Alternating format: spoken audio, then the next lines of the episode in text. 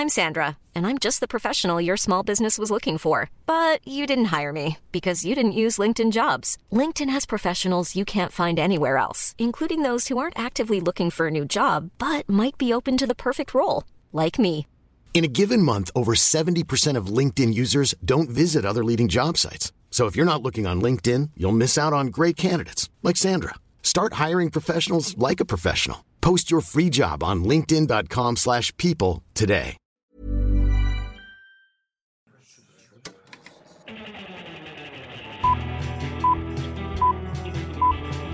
Saca el fanboy que tienes dentro. No tengas miedo de enojarte. Esto es el Club de los Amargados.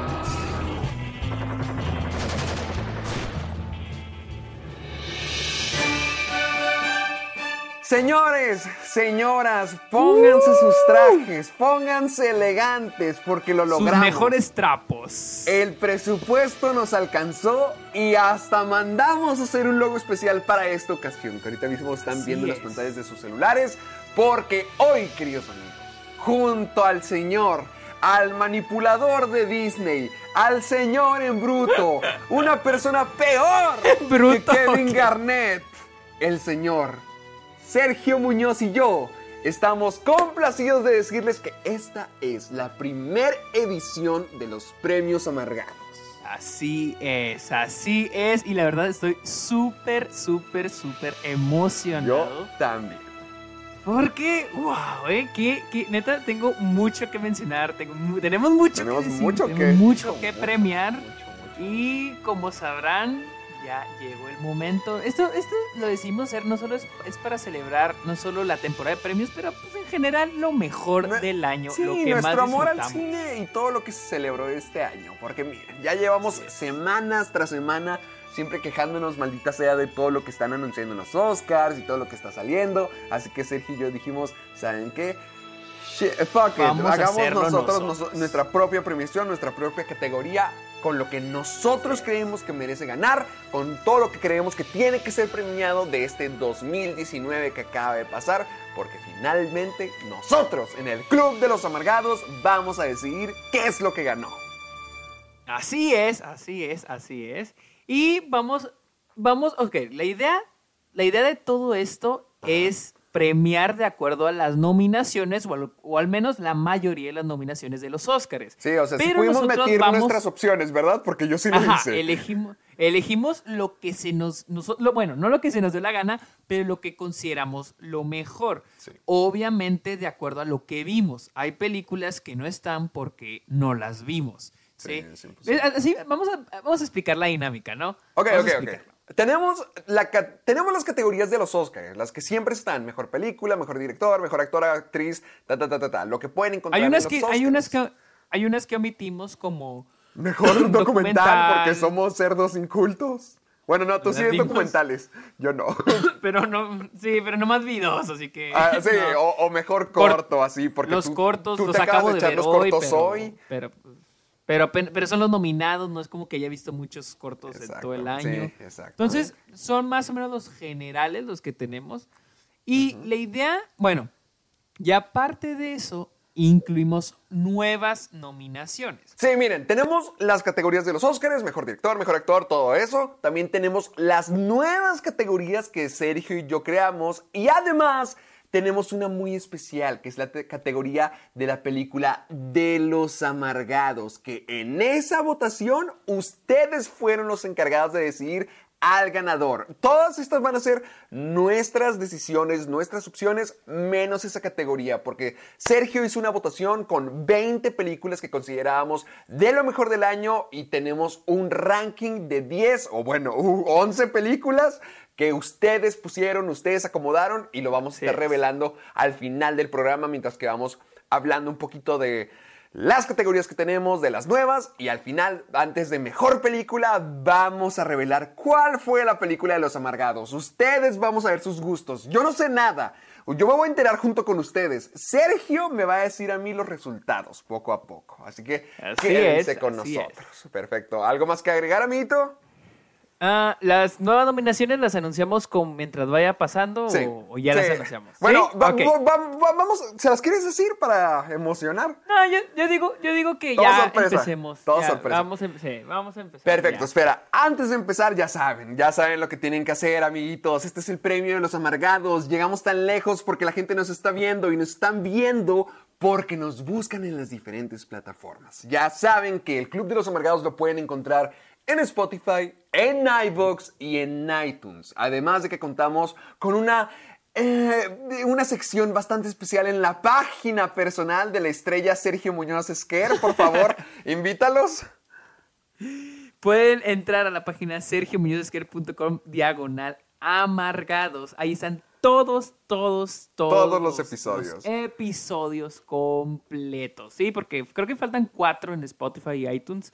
Pero ya, pues ya la mayoría ya estamos metiendo, ya están cabiendo todos en, en, en- ¿cómo se llama? En, en, en las plataformas. Pero de todos modos sí se pierden. Digo, si quieren escuchar el segundo, el tercero, el cuarto, que son algunos de los, que Los faltan, primeros Ahí episodios. están en esa página. En esa página están todos los episodios. Perfecto. Y vamos, y un Espera, agradecimiento Ah, exactamente. Tú dilo a adelante, ¿no? Adelante. nuestros amigos de Area Agency, que fueron los que nos It's diseñaron el- Agency. Ajá. fueron los que nos eh, Diseñaron. diseñaron. el logo de eh, los premios amargados, que la verdad está hermoso. O Súper sea, padre. Lo amo. Lo- lo ah, sí, amo. sí, sí, se ve súper profesional. Parece como si el Club de los Amargados tuviera dinero. Fuera en serio, como si Sí, fuera en serio. Como si fuéramos reales. Búsquenlos en Instagram, se llaman It's Area Agency, It's Area como Air- Area Stark Agency. Ellos son, no, ellos sí, wow, eh, qué pedo. La verdad súper es buenos que diseñadores. sí, yo ya los he contratado también para caja de películas y súper bien, para que vayan y hagan su imagen profesional propia. Así y es. perfecto, Así que- entonces nomás explicar rápidamente que tenemos esta dinámica el amiguito y yo. Así es como van a funcionar los premios amargados. Ya saben, tenemos las categorías Oscar, categorías nuevas y categoría de los amargados. En cada una, menos la de los amargados, tenemos tres nominaciones Sergio y yo. Cada De uno hecho, bueno, yo de hecho elegí más nominaciones. Yo, de- yo en algo. Maldita sea, a mí no me dijiste. o Si no hubiera puesto más. No, sí, te, te dije que podíamos poner más. Bueno, puedes Bueno. mencionar más si quieres. Bueno. Sergio tiene más, yo tengo tres y a lo mejor se me ocurre algo en el camino. De hecho, de hecho, Yo de le hecho, dije en algunas categorías, de hecho, en algunas categorías nomás tengo como dos y una porque no se me ocurrió, es como mejor película extranjera, pero bueno, bueno, bueno, no importa. Lo que importa es que tenemos categorías. Vamos a mencionar cuáles son nuestras nominaciones, nomás para poder discutir un poquito de ello. Y al final, después de mencionar cada nominación, vamos a decir cuál es nuestro ganador personal. Así que así es como van a estar funcionando los premios amargados. Creo que es momento de que inauguramos con esto la primera vez que el Club de los Amargados, espero que no la última, no nos cancelen, hacemos el pre- los premios amargados 2020. Amiguito, Yo los declaro lejos. inaugurados. Tu. Y comenzamos con la primera nominación de la noche o día, tarde, no sé a qué hora estén escuchando esto. Mejores efectos visuales. ¿Qui- ¿Quién, comienza? ¿Tú comienzas con No, no, tú, míos? tú, porque... Ok. Ah, Sí, dale tú primero. Ok. Voy a mencionar primero mis menciones honoríficas. Ajá. Primeramente, 1917. Ajá.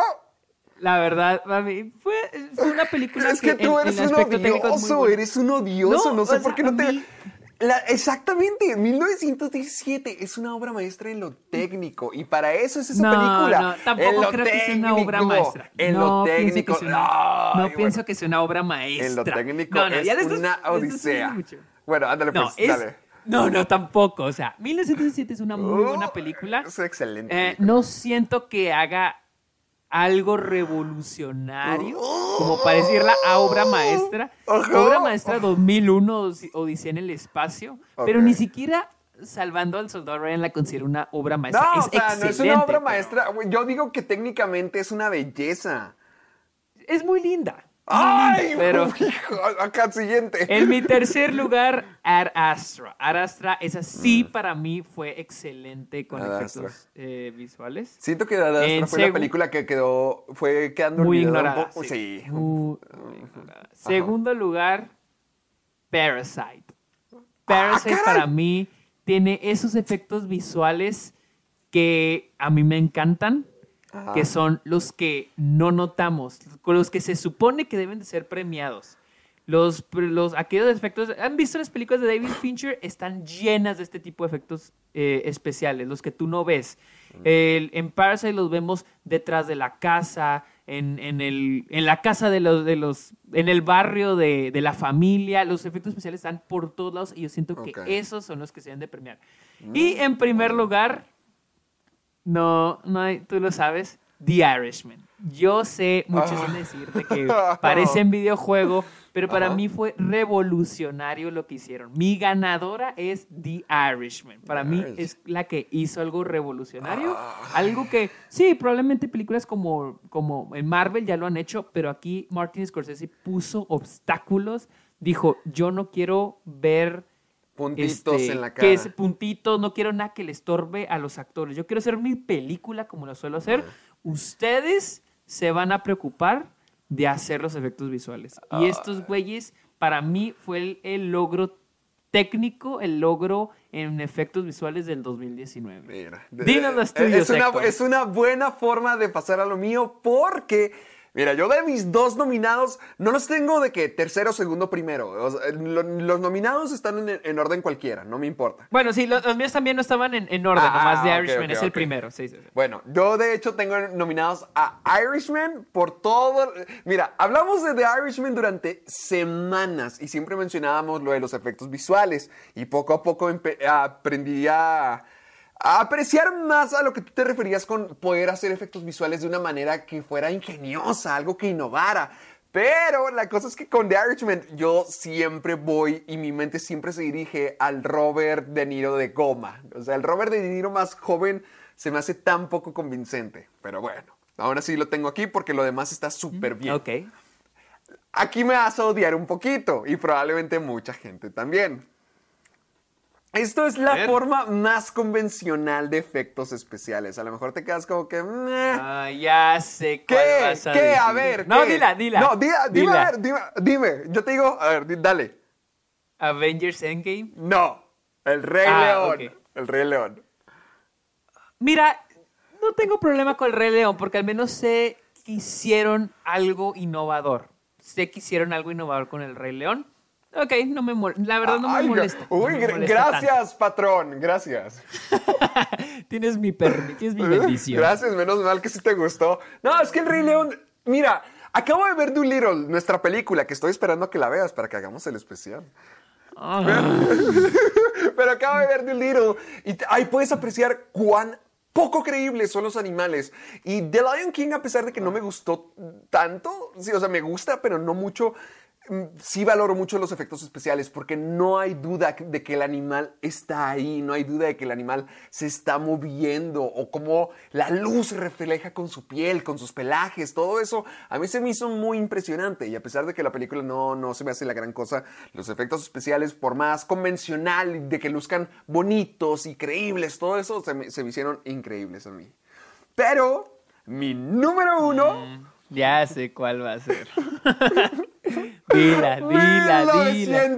1917. Ay, bueno, ¿Qué? ¿Qué? lo respeto, lo Uy. respeto. Lo Está en tu lista está también, infeliz. Está Sí, en tus por eso, lo respeto, está bien, está Me bien. encanta, me, me encanta esta película, me encanta 1917. Y ¿Ya la hace- viste por segunda vez? No, no la he visto, es que he estado viajando y no la he podido ver. También Ay, quiero ¿a poco ver. sí la verías por segunda vez? Sí, totalmente. Es que es toda una odisea, es todo un viaje esa película. También quiero ver The Lighthouse por quinta vez. Todavía respeto más que quieras ver The Lighthouse a que quieras ver 1917 por segunda vez. No, es que me encanta, me encanta, me encanta esta película, la disfruté demasiado. Se me hace una película demasiado impresionante, en serio, la amé, la voy a ver por segunda vez en la pantalla más grande que se pueda para disfrutar de todo, todo, todo eso. Siento que aprovecharon demasiado e- ese ámbito. Hijo, 1917. Van a escuchar demasiado de esa película en estas nominaciones de mi parte. Ah. Cállese, cállese y vamos a la siguiente. Va pues. Mejor mezcla de sonido. Para ajá. los que no sepan qué, vamos a repetir qué es mezcla de sonido. Sí. La mezcla de sonido es cuando, bueno, es cuando ajustan, cuando ordenan los sonidos. Todo lo que se escucha, en qué lado, derecho, izquierda, de frente, atrás, en los volúmenes. Eso es la mezcla de sonido. Sí. Va. ¿Quieres Así que- tú primero? Tú primero, te toca tú primero. Primero que nada, tengo Ford contra Ferrari. Mm, Ok, ok, ok, ok. Gracias, Buena, gracias. No tengo buena, mucho que decir de esa película. O sea- sí, me encantó, me gustó mucho, pero creo que todos entendemos por qué. Estar ahí en la pista se me hacía algo impresionante. Estar dentro de los carros, las carreras, se me hizo algo genial. En el- la siguiente, tengo 1917 otra vez. Sí, me imaginé. Cállese. A No mí me encantó esa película porque se me hace impresionante cómo te ponen en la odisea de llegar del punto A al punto B y a todo lo que te tienes que enfrentar y la manera en que ponían todos los sonidos, incluso en las escenas pequeñas o en las escenas, en las escenas más íntimas donde había explosiones y nomás estaban estos dos tipos solos, se escuchaba todo, todo el ámbito de la guerra, todo, todo, todo, hasta el punto más grande, cuando el sujeto va corriendo y puedes ver a, la de- a las cientos y cientos de hombres detrás de él. Todo, todo, todo, como escuchas, te mete en este mundo de guerra y se me hace algo impresionante. Por eso es que quiero volver a ir a verla. Pero mi ganadora es El Faro. ¡Wow! ¿El faro? ¡Wow! sí, no, le- eso no lo esperaba, eso no lo totalmente. esperaba. Totalmente. El Faro me conquistó y me hizo apreciar el sonido en una película. En serio, me hizo, me hizo, ay, escuchar el mar a lo lejos mientras que se escucha los mecanismos del faro o incluso la pesadilla que estos hombres están viviendo dentro, cómo se escucha todo, todo, todos los sonidos del mar y, eh, y cómo se siente tan aislado, pero al mismo tiempo tan intenso y como si siempre, siempre, siempre estuvieran siendo atormentados por el faro o las gaviotas o por el océano o por la furia de este mismo. No me vengas con eso, en serio, es una belleza, es una pesadilla. Creo, creo que describí- había alguien que describía al faro como estar viendo la pesadilla de alguien más y, hijo, sí, que Sí, te sí, meten sí, en sí lo había visto. Sí había leído algo así. Ok, me, me A gustó. ver, dime me los tuyos, eso. dime los tuyos. Yo sí tengo unas que se van a quedar de que, ay, güey, ¿cómo? A Pero igual que como mencioné anterior con Parasite, es lo mismo con estas. Eh, tengo a Once Upon a Time in Hollywood. Yo pienso que tiene una mezcla de sonido excelente. ¿Por qué? me ¿Por qué? ¿Qué es lo que te gustó a ti de eso? Siento que el modo en que ambienta Los Ángeles, porque muchos cuando eh, eh, muchos cuando hablamos de la ambientación, como fue en, también en Once Upon a Time in Hollywood o Joker, a veces solo pensamos en el diseño de producción. Pero Ajá. un ejemplo muy grande es Roma, la Ciudad de México. Y yo siento Ah, que qué Quentin que Tarantino escuchar a los camoteros, hizo- a los vendedores. Exactamente. Y lo mismo siento que Tarantino hizo lo mismo con, lo- con, Cali- con Los Ángeles en Once Upon a Hollywood. Mm, ok. Después tengo a Ar Astra. Ar Astra se me hizo que tiene una mezcla de sonido excelente. Creo que le estás dando más Combina crédito a Adastra que yo. muy bien. Ah, tiene muy buena mezcla de sonido. Siento que hace muy buen trabajo con ah, lo que es el soundtrack. La siguiente Ajá. les va a sorprender verla aquí, pero ¿Es no una me les va a nominación? sorprender que la mencione. Sí, sí, sí, sigue siendo nominación. Uncut Gems. Uncut Gems para mí tiene una, una mezcla de sonido Prepárense, porque en asombrosa. cada categoría vamos a estar escuchando de eso a partir de Asombrosa. ahora. Para mí, haberla visto en el cine fue hermoso. En serio, haberla visto, la combinación, el, el modo en que ponen los diálogos, porque te enjuagan con- mucho con los diálogos, también está muy bien mezclada. La siguiente, 1917. Oh, que la fregada, tienes como mil nominaciones. Y ahora sí, la ganadora. Neta, se van a quedar de que por qué, pero les voy a decir por qué. Mi ganadora a mejor mezcla de sonido es The Irishman. Cuando Oh, yo vi The Irishman, Ajá. por primera vez fue en el Alice Tully Hall en Nueva York, fue en el Festival de Cine y fue una locura. O sea, cada vez que disparaban, cada, muchos sonidos me sacaban un susto. O sea, yo siento que la película tiene una gran mezcla de sonido que no ha sido muy... Creo que sí tuvo una nominación para mezcla de sonido en los Oscars y para mí es la que mejor tiene la mezcla de sonido. A mí me es que encantó. tienes ventaja, yo la vi en la sala Sí, de mi eh, casa. No, Y a mí me encantó la mezcla de sonido de Irishman, es asombrosa, pero yo siento que todas estas tienen, incluso 1917, tienen mezcla de sonido muy, Creo que esa es la buena. película que más nos separa, 1917. Sí, yo creo que sí, yo creo que sí. sea. Bueno, a ver, Vamos al- Siguiente. Mejor, Mejor edición, de sonido. de Yo quiero explicar esta. Para la gente que no sepa, ya lo hemos dicho antes, la edición de sonido es el crear el sonido, ¿no? Es- Exacto. exacto. Es el- la Es creación hacerlo, del es hacer sonido. el sonido. Sí, Amiguito, entonces- yo- vas tú esta vez. Ah, voy yo primero. Ya. Esos sí son, nomás tengo tres. Ford contra Ferrari es una. Yo siento que es Ajá, muy ajá. buena, muy- tiene muy buena edición de sonido. 1917. Somos gemelos, Muy buena, muy buena edición de sonido.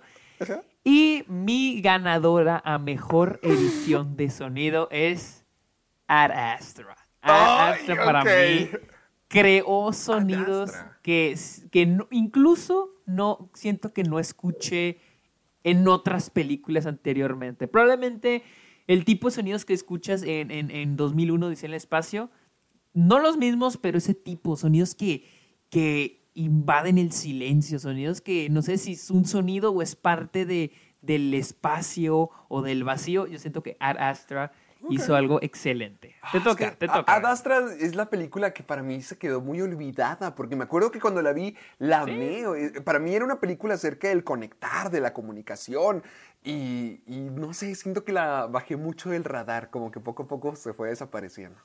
Pero bueno, mi- A ver, mis, las tuyas. mis nominadas. Somos malditos gemelos, porque mira, yo tengo Ford contra Ferrari, también Ah, tengo huevo, ah, 1917, pero Ya sé cuál, ya Mi sé ganadora cuál. es The Lighthouse. Otra vez el faro.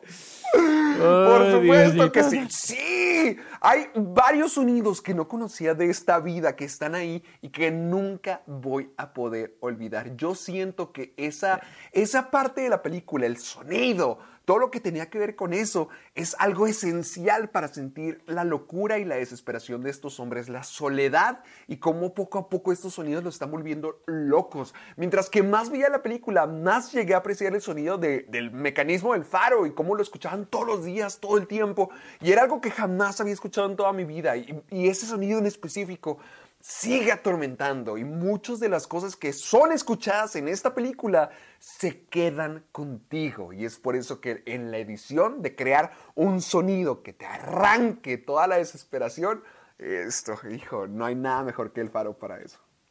Sí. Sí, eso sí, eso sí es cierto. Hay muchos sonidos que si los vuelves a escuchar, vas a acordarte de la película, del Sí, faro. Sí, te acuerdas sí. de Lighthouse. Absolutamente. Perfecto. Vamos con mejor canción canción, original. original. ¿Tú, tú cuántos tienes aquí? ¿Cuántos? Yo tengo dos solamente. Ah, yo te tengo dos, ya sé cuáles. Mira, estamos bien coordinados esta vez. ¿Qué, ¿Las decimos juntos? O, bueno, tú dices. Mira, yo primero ¿Tú? porque yo Ok. estoy seguro de que vamos a tener diferentes. Yo siento que la vamos a tener. Ah, ok, di la tuya. Mira, yo siento que van a ser diferentes. La primera, a, lo mejor, a lo mejor las dos te parecen raras, pero estas fueron las que más me gustaron, honestamente. Ay, espérate, no, ya me acordé de una. Ok, di las tuyas, ya, di las tuyas. ya, Uy, las tuyas. presumido. Mira, primero tengo The Ballad of the Lonesome Cowboy, que es, es de Toy Story 4. Uy, ok. ¿No te acuerdas? Es la que sale en los créditos, de hecho, de la película. Es una canción súper, súper Es padre. que yo tengo, ok, yo tengo la otra, la de... ¿Cómo se llama? La de I Can't Let You Throw Yourself Away. Mm, ok. También de Toy Story 4. No, a mí me gustó. Sí, sí vi que es la que está nominada al Oscar, pero a mí en lo personal me gustó mil veces más The Ballad of the Lonesome Cowboy. Se me hace una, una canción muy romántica. Pero mi ganadora, y esta sí fue mi canción favorita en una original en una película en todo el año, la canción de Hide and Seek de Ready or Not. La canción de cuando están jugando escondidas. ¿Pero es original de la película? Sí, lo busqué. Oh, yo no sabía, yo no sabía. No, sí, Wow, sí, wow, es, wow, no original de la película. O, o sea, es, una, es un grupo que contrataron para que la creara y la cantaran, pero es para la película, solamente existe para la película. Es, esa clase de detalles es la que me hacen amar tanto Ready or Not. O sea, crearon esta canción tan creativa y tan de la época, desde hace, quién sabe, el año del caldo, para adornar más a la película. Y se me hace un detalle muy, muy precioso y muy único que la película tiene para comenzar con toda la dinámica, que es, o sea, es una canción para jugar a las escondidas y es una canción, o sea, se nota que es como una canción infantil, pero al mismo tiempo es cómica y es, es como que triste al mismo tiempo y comédica, pero siniestra. O, o, sea, va a la perfección con todo lo que la película es y siento que es uno de los detalles que elevan esta película para convertirse en algo especial. Por eso la canción de Hide Sick wow. me encanta. Bueno, yo sí estoy un poco predecible, excepto con mi ganadora. Ya, ya tengo la tercera, ya me acordé de la tercera. ¿Cuál era? A ver. Mi, ok, mi, este, tengo a Can't Let You Throw Yourself Away de Randy Newman Sí. por Toy Story 4. Por supuesto. Tengo este I'm Gonna Love Me Again de Ah, Elton, de Elton John, John. y Bernie Taupin de Rocketman. Pero mi canción favorita es Le Complain du Soleil de Laura Cohen por la película Je perdu mon corps. Yo, ¡Ay, uh, I lost my body. Ah, ah, ¿cuál es? Yo perdí mi, perdí mi cuerpo. No, no, no. ¿Cuál es la canción? body. ¿Cuál es? Salen los créditos, salen los créditos. Sí, no me acuerdo de esa canción. Bueno, esa, esa es mi canción favorita del año. es una mi buena canción película. original. A mí me gustó mucho esa canción y se, se me hace muy linda, se me hace muy linda canción. De hecho, en mi video de mi top 35 películas ¿La- la, la usaste? porque me encanta. Sí, porque a mí me encantó, me encantó esa, esa, esa, Ah, la fregada. Ahorita la voy a buscarme. Para que vean, gente. la- es- todas las cosas que no conozcan, denle una oportunidad. Sí, esa- sí, sí, sí, me exacto. Vayan anotando, vayan anotando lo que no Al menos las no canciones, escúchenlas. Bueno, vámonos a mejor banda sonora original. Aquí sí, la verdad sí tengo bastantes nominadas. Yo, es que yo en todas nomás tengo tres porque pensé que era el límite, pero a ver, dale, déjate caer. Ok, voy a darle rápido. Tengo Joker. Joker, yo siento que tiene un soundtrack muy bueno. Je perdu mon corps, I lost my body, Yo o perdí- yo perdí mi cuerpo, ¿cómo se llama en español? ¿Así se llama en español? Ok. Perdí mi cuerpo, sí. Este, se me hace muy, tiene un soundtrack muy bonito. También Apolo 11, el documental de la CNN, tiene un soundtrack excelente. Ad Astra también se me hace que tiene un soundtrack muy bueno. Marriage Story con el soundtrack de Sí. Newman también. Sí.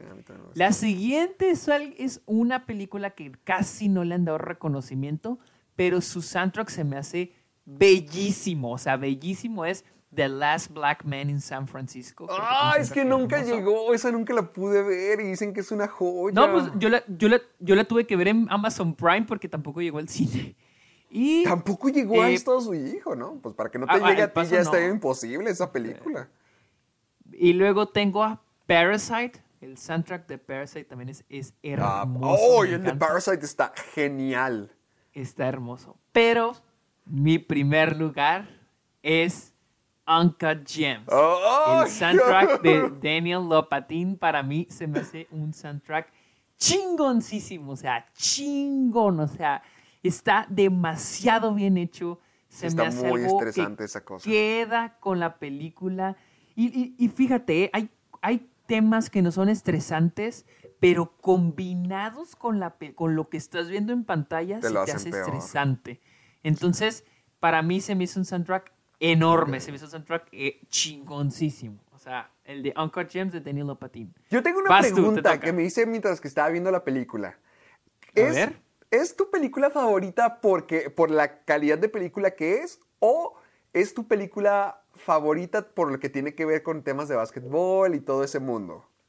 No, por, por la calidad de película que es. Sí, no, es que yo la dije, no, pues este es el mundo de Sergio, esto le gusta mucho, por eso dije, a lo mejor por eso se Sí, identificó o sea, me mucho. encanta, me encanta, pero, pero sí, la- es, es por el calidad de, la calidad de película que es. Es por la que es mi película favorita.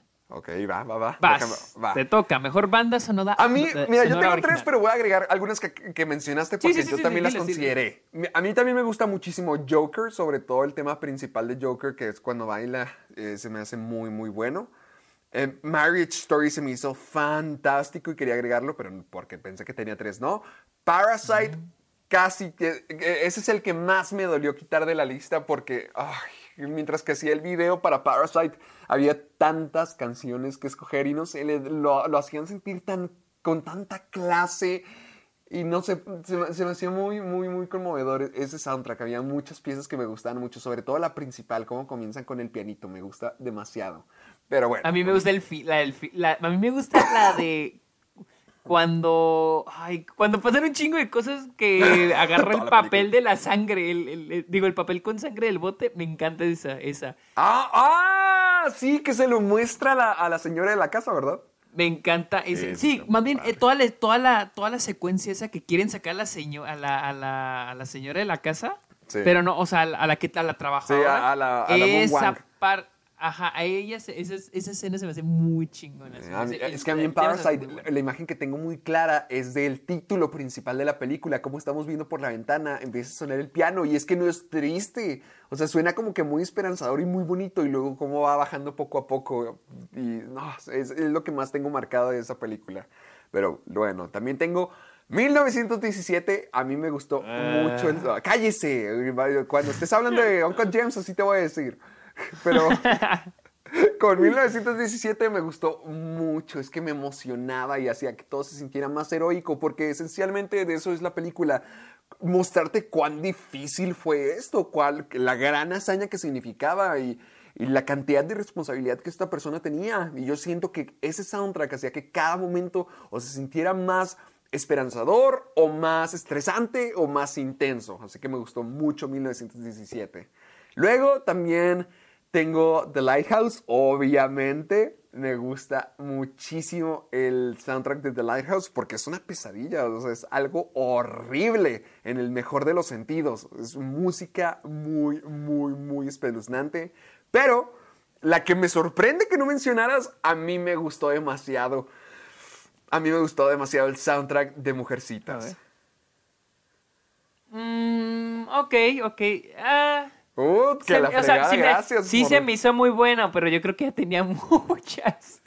Creo que ya tenía Ah. muchas agregadas. No, es que a mí me gustó mucho. Es el único soundtrack. O sea, son casi puras piezas clásicas. O sea, en ese sentido. Pero lo que hizo Alexander. ¿Cómo, cómo dices tú? The Plus. ¿O cómo le dices? ¿De qué? El Alexander de Ah, Splat. ah, Alexander de Pleu. Oh, que es de Alejandro. Alejandro de Plu. Él lo que hizo De con. Little Woman se me hizo una maravilla. Es como la forma en que ha- hay una calidez en esta película y siento que el soundtrack lo representa. De la, cuando estamos en el pasado, ese soundtrack te hace querer soñar, te hace querer vivir una aventura, te- no sé, te da mucha, mucha, mucha, mucha alegría y al mismo tiempo te puede dar mucho, mucho estrés. Me, me encanta, me encanta ese soundtrack, se me hace muy bonito, me- es, es el único que me he escuchado completo, completo, completo y son puras piezas, digamos que clásicas que quedan con la época. Y ay, es una maravilla, se me hace un poema, un poema en forma de audio. Entonces, Little Woman es tu soundtrack favorito. Sí, sí, totalmente. Ok. Muy bien, muy bien. Va, va, va, Vamos Pasamos a a- mejor maquillaje y peluquería. Es- espera, vamos a darle una de nuestras ah, nominaciones. es cierto, ay, sí es cierto, lo estaba olvidando, va. Vamos a la primera es Primera, ca- mejor, primera categoría del Club de los Amargados, tú dila. mejor superadora de bajas expectativas. No, no, no, está medio raro el nombre. Es aquella película en la que no esperábamos nada y Nada, terminó sí. siendo muy buena para nosotros y nos encantó. Yo tengo dos Yo tengo tres. de la La primera es Ready or Not. Yo no esperaba mucho esta película. No esperaba que fuera mala, no esperaba, la verdad. Pero no esperabas nada. No esperaba nada y cuando la fui, pues me gustó bastante, me encantó, la verdad. Sí. Y, pero para mí, la que más, más, más Creo que ya logró sé cuál esto vas a fue... decir. Sí, ya sabes, ya sabes. Fighting with Ya My Family. sabía. Fighting with My Family fue esa que incluso yo vi el tráiler y decía, esta película se ve mala. Pero fíjate, cuando yo vi el tráiler decía, Sí. siento que esa película se ve mala, pero puede- va a ser buena. Y cuando la vi, sí, fue muy buena, la verdad. A mí me encantó Fighting with My Family. Es la ganadora para mí. De, fue la que superó bastante bastante mis expectativas. Bajas expectativas. Ok, ok, va. Yo tengo. Nos parecemos demasiado. Mira, yo tengo Toy Story 4 porque no esperaba nada, nada. Genuinamente. Mm, wow, yo. Sí, yo ya estaba decepcionado de las punto. secuelas de Pixar. Yo ya estaba decepcionado. Ya, ya estaba harto de Cars 3, ya estaba harto de Monsters University. ¡Oh! y Los Increíbles 2. Honestamente, yo ya estaba completamente terminado con las secuelas de Pixar. Entonces yo esperaba que Toy Story 4 fuera lo que rompiera la tradición y que realmente no que fuera una mala película, pero que no estuviera ni de cerca al nivel. Y con todo el corazón, Toy Story 4 me gusta mucho más que Toy Story 3. En serio, me gusta. Yo igual, yo igual. Pero demasiado, me gusta demasiado, demasiado, demasiado más. Y genuinamente me sorprendió. Eh, Toda la gente decía de que, ay, nomás lo están haciendo por dinero. Pues si hacen películas por dinero de esta calidad, adelante. La siguiente es Luchando con mi familia. Efectivamente, igual que tú. Fighting with My Family, me acuerdo haber visto el tráiler y se veía, bueno, porque La Roca producía esto. La Roca produjo esto. Y él, él se encargó sí, de sí. muchos aspectos de, de toda esta película. Y dije, no, ya he visto películas de la WWE, va a estar chafísima. No puedo creer que vayan a estar contando esta historia. ¿Por qué van a contar la historia de Paige? ¿Qué tanto ha hecho? O sea, todo le cuestionaba. ¿Qué tanto ha hecho? Sí, o sea, todo le cuestioné. Hasta el póster. El póster se veía como comedia familiar horrible. De que hasta tenían al perro ahí en el póster, como que, oh por Dios, qué alocado. Pero no, en serio, esa película fue una sorpresa. Florence Pugh tuvo un super año y a mí me pone muy triste que no mencionen esta película porque tiene Mujercitas, Midsommar y Fighting with My Family el mismo año. Mugre tipa talentosa.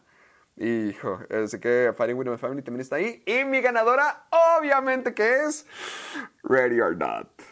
Ay, ¡Ay, cállate! ¡La acabas de tener! ¡Tenemos las mismas! Sí, pero, pero, pero yo te dije que Ready or Not está buenísima. ¿A poco te dije que está buenísima y todo tenías bajas es que, expectativas? no, mira, no, no, no, no, me dijiste, pero yo, yo fui al cine no a ver Ready or Not, yo fui al cine a ver Boda Sangrienta, no, está, no las había identificado, no sabía que iba a ser esa. Hasta, creo que en un programa del Club de los Amargados te dije, no, vi Boda Sangrienta y me encantó, y tú me dijiste que era Ready or Not, y dije, ¡ay, No, esa". yo, yo desde antes yo te había dicho que le iban a poner boda sangrienta porque la vi en la, en la ¿cómo se llama? En, el prox- en los próximos estrenos de, de Cinemex. Pero ya te había dicho. yo pensé que Bueno, sí bueno, pero sabías. tuve- tenía bajas expectativas antes de eso. Es que realmente, yo- tú- bueno, mira, te lo voy a poner así. Tú me habías dicho que era una película tonta para disfrutar. O sea, como no, no una película que no te tomas en serio y que la disfrutabas mucho. Terminó siendo mi película favorita del año. Hasta incluso así es simple. Wow. Por eso tiene que estar ahí, porque no fue una película mala y no fue una película como que, ah, súper cool. Fue mi película favorita del año. Tenía todo, todo lo que me gusta y, y por eso creo que se lo merece. O sea, la película que no tenía ni una sola esperanza terminó siendo la película más entretenida para mí de todo, todo el año. Sobre todo porque había visto el tráiler varias veces en Facebook. No sé por qué en Facebook se popularizan tanto los tráilers de películas de terror. Y con Ready or Not, sí me quedé que, oh, por Dios, qué clase de idea es esta. No, no otra vez verdad o. No, no, no, no más la purga, no más nada este cochinero. Y nada, mi película favorita del 2019. Pues bueno, muy bien. De nada por haberte recomendado. ¡Ay, hijo! El, el ego de este hombre. Denle un premio, por favor. Vamos, vamos a mejor maquillaje y peluquería. Va. Ah, ¿tú, tú empiezas o yo? Yo primero, yo primero, yo primero. Ok, vas. Ah, la- a lo mejor te enojas conmigo, pero me vale queso. Joker la tengo ahí. Ok, ok. Joker, Porque lo Joker. pintaron de blanquito con... Es que se ve bien, se ve bien. El siguiente tengo. Nomás lo pintaron de payaso. Déjalo en paz. Tengo Little Woman, mujercitas también tengo. Ok, ok. Pero mi verdadero ganador es Rocketman para mí. Rocketman, ok. Rocketman, a Muy mí. bien. Obviamente, no, es que mira, con Rocketman tenemos no solamente a Elton John, es fácilmente el pilar de lo que te puedes agarrar de toda esa película porque es el personaje principal, es una persona que sí existe y además de sí evocar la imagen de Elton John y todo. Toda, como que no solo los vestuarios, sino hasta cómo se iba quedando calvo, sus, sus- dientes, los lentes, todo, todo, todo, todo, como que le quedaba en la cara del de, Taron Egerton, tenemos más personajes a- alrededor de la película, como el, el personaje interpretado por Jimmy Bell, mi bella... Ay, ¿cómo, ¿cómo se llama esta que me encanta? La de Black Mirror. Ay, Eh, eh, ¿cuál? Howard. eh, Ah, eh, Dallas Howard. Dallas Bra- Bryce, Bra- Bryce, Dallas Bryce Howard. Bryce Dallas Howard, también. O sea, hay muchos personajes envejeciendo a través de la película y también hicieron un excelente trabajo con ellos. Sobre Elton John fácilmente, porque es el más exagerado, es el personaje principal, es el que más luce, pero a mí se me hace que en general con todo el envejecimiento de los personajes hicieron algo increíble. Me gusta mucho cómo se ven. Bueno, ¿me, toca? Ah, sí, amiguito, por favor, hazme el honor. Ok, aquí va a ser muy chistoso. Una de mis ganadoras es 1917. ¿Quién eres que tú, tiene- mugre hipócrita? Yo siento que tiene muy buen trabajo en maquillaje y Hablas peluquería. pestes y pestes, pero ahí la tienes, ahí la tienes. O sea, le reconozco, reconozco. Hijo, no y es una película ok, que ahí tienes en todas tus categorías. Tiene, esto, muy- Como diría el señor pero, Jimmy Hoffa, Mira, el problema es que eres un piece of shit. No, pero, pero le reconozco que tiene buenos este, aspectos técnicos. Ni siquiera la tengo en la mejor. Le estoy dando el reconocimiento. Le digo, ah, está Ah, bien. menos mal, hijo, gracias, segundo- gracias por hacernos el de esa, favor. también tengo, también tengo Rocketman, igual Ah, que tú. hecho, hecho. Pero en primer lugar, mi ganadora es The Irishman. Porque Oh, The Irishman ok. no solo son efectos especiales, también a la hora de envejecer a los personajes, todavía los tienen que, los tienen que envejecer Sí. más, más, más de los que ya están. No, y pues yo siento que hicieron betabetos. muy buen trabajo con Bob De Niro y con Joe Pesci. Así que, Ay, hijo, Bob De es Niro, mugre tipo igualado. Sí, es mi- somos compas, somos compas. Bob. Vamos a mejor película extranjera. y si cuando quieres yo voy decimos primero porque extranjera, nomás tengo una.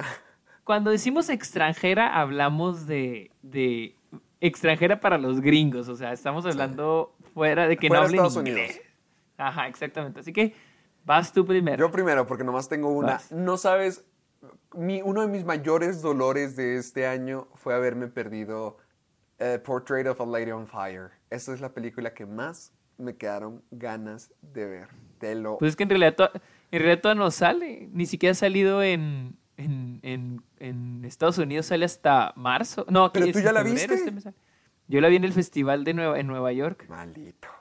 Pero, no, e- esa he escuchado Así que- maravillas. Me han dicho que si está bien buena, es la que más quiero ver, pero obviamente nomás tengo una y pues es Parasite. Parasite. Parasite. Sí, pues sí. Es que películas, ay, ¿qué iba a poner aquí? No manches Frida, no manches Frida 2, no, no, o sea, las películas extranjeras que vi eran mexicanas y pues obviamente no. Las- así que solamente con, con la distribución que tenemos en México, lo único que alcancé a ver es Parasite y honestamente pues sí, sí se lo merece, Parasite es gloriosa. Ah, ¿sabes cuál también Pues- me quedé ganas de ver? Dolor y Gloria de... Ah, de- esa es otra que te me falta a mí. Dolor y Gloria también me faltó ver. O sea, ahí, ahí están mis tres nominaciones, pero la única que vi ¿Cuáles tres? Entonces, ¿cuáles, ¿cuáles fueron las tres? Eh, Portrait of a Lady on Fire, Dolor y Gloria, pero no, no- no las vi, así que la ganadora Ah, es bueno, Parasite. entonces nomás es Parasite, ok. Sí, básicamente. Yo, las siguientes, yo no sé por qué no metiste estas dos. Bueno, no sé si viste una. Para mí, una es Climax de Gaspar Noé. Ay, mis- tengo, tengo una historia muy mala con Climax. Déjame te cuento. A ver. Yo estaba emocionadísimo por ver Climax, pero también estaba muy cansado y me quedé dormido a los, a los 10 minutos. Ay, bye. Yo te dije que la viéramos en el cine y no quisiste. Y de hecho, ¿Cuándo la esta vemos? Climax. Te voy a ir a visitar en abril. ¿La vemos o qué? La- o la pedimos, la pedimos al Álamo. Ay, no te la van a traer nomás para que tú la veas. Además, Que es- hagan una fiesta interactiva de, con LSD. de Climax. no, aquí la tengo, aquí la tengo en Blu-ray, la podemos ver, pero para mí es Climax y luego Je perdu mon corps de Francia, que es la de Yo perdí mi cuerpo. También tengo Midnight Family, Ah, el el documental, documental que es decías de, de las ambulancias, México. ¿verdad? Sí, el de las ambulancias. Tengo Portrait de la Jeune Filenfeu. ¡Cállese! Mujer.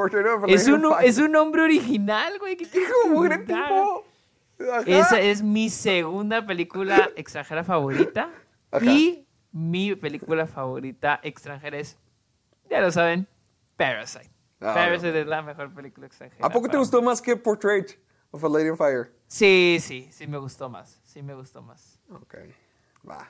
Vámonos a mejor edición. ¿Yo comienzo? Sí, por favor, señorito. Ok, yo comienzo con mejor montaje, le llamarían unos, edición le llaman otros. Yo. Ajá. Yo tengo a Once Upon a Time in Hollywood. A mí se me hizo, yo le dije, se me hace una película muy bien editada. También tenemos, tengo Hustlers. Hustlers me Ay, a ti encantó. te gustó mucho está. Hustlers, pero no, Sí, no me- logro comprender tu amor por Hustlers. Y a mí me gustó mucho cómo está editada. Cómo está. Y siento que aquí es la gran diferencia, porque tienen, tenemos Joker y tenemos Hustlers, y las dos Joker son está muy mal películas. Sí. y, pero las dos son películas que la gente dice son como las. son, son tienen un Scorsese en él, en ellas. También Hustlers. Pero la gente dice, Hustlers está.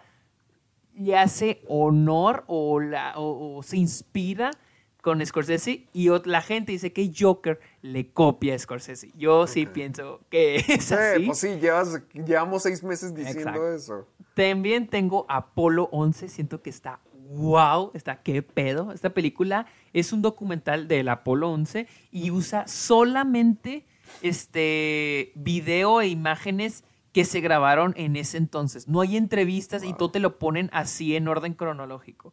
También a Hidden Life de Terrence Malick, se me hace Ah, muy bien editada. la pude ver. The Irishman, ya lo hemos dicho. Sí. Ten- mantener el ritmo durante tres horas es algo muy cabrón. Y lo logran.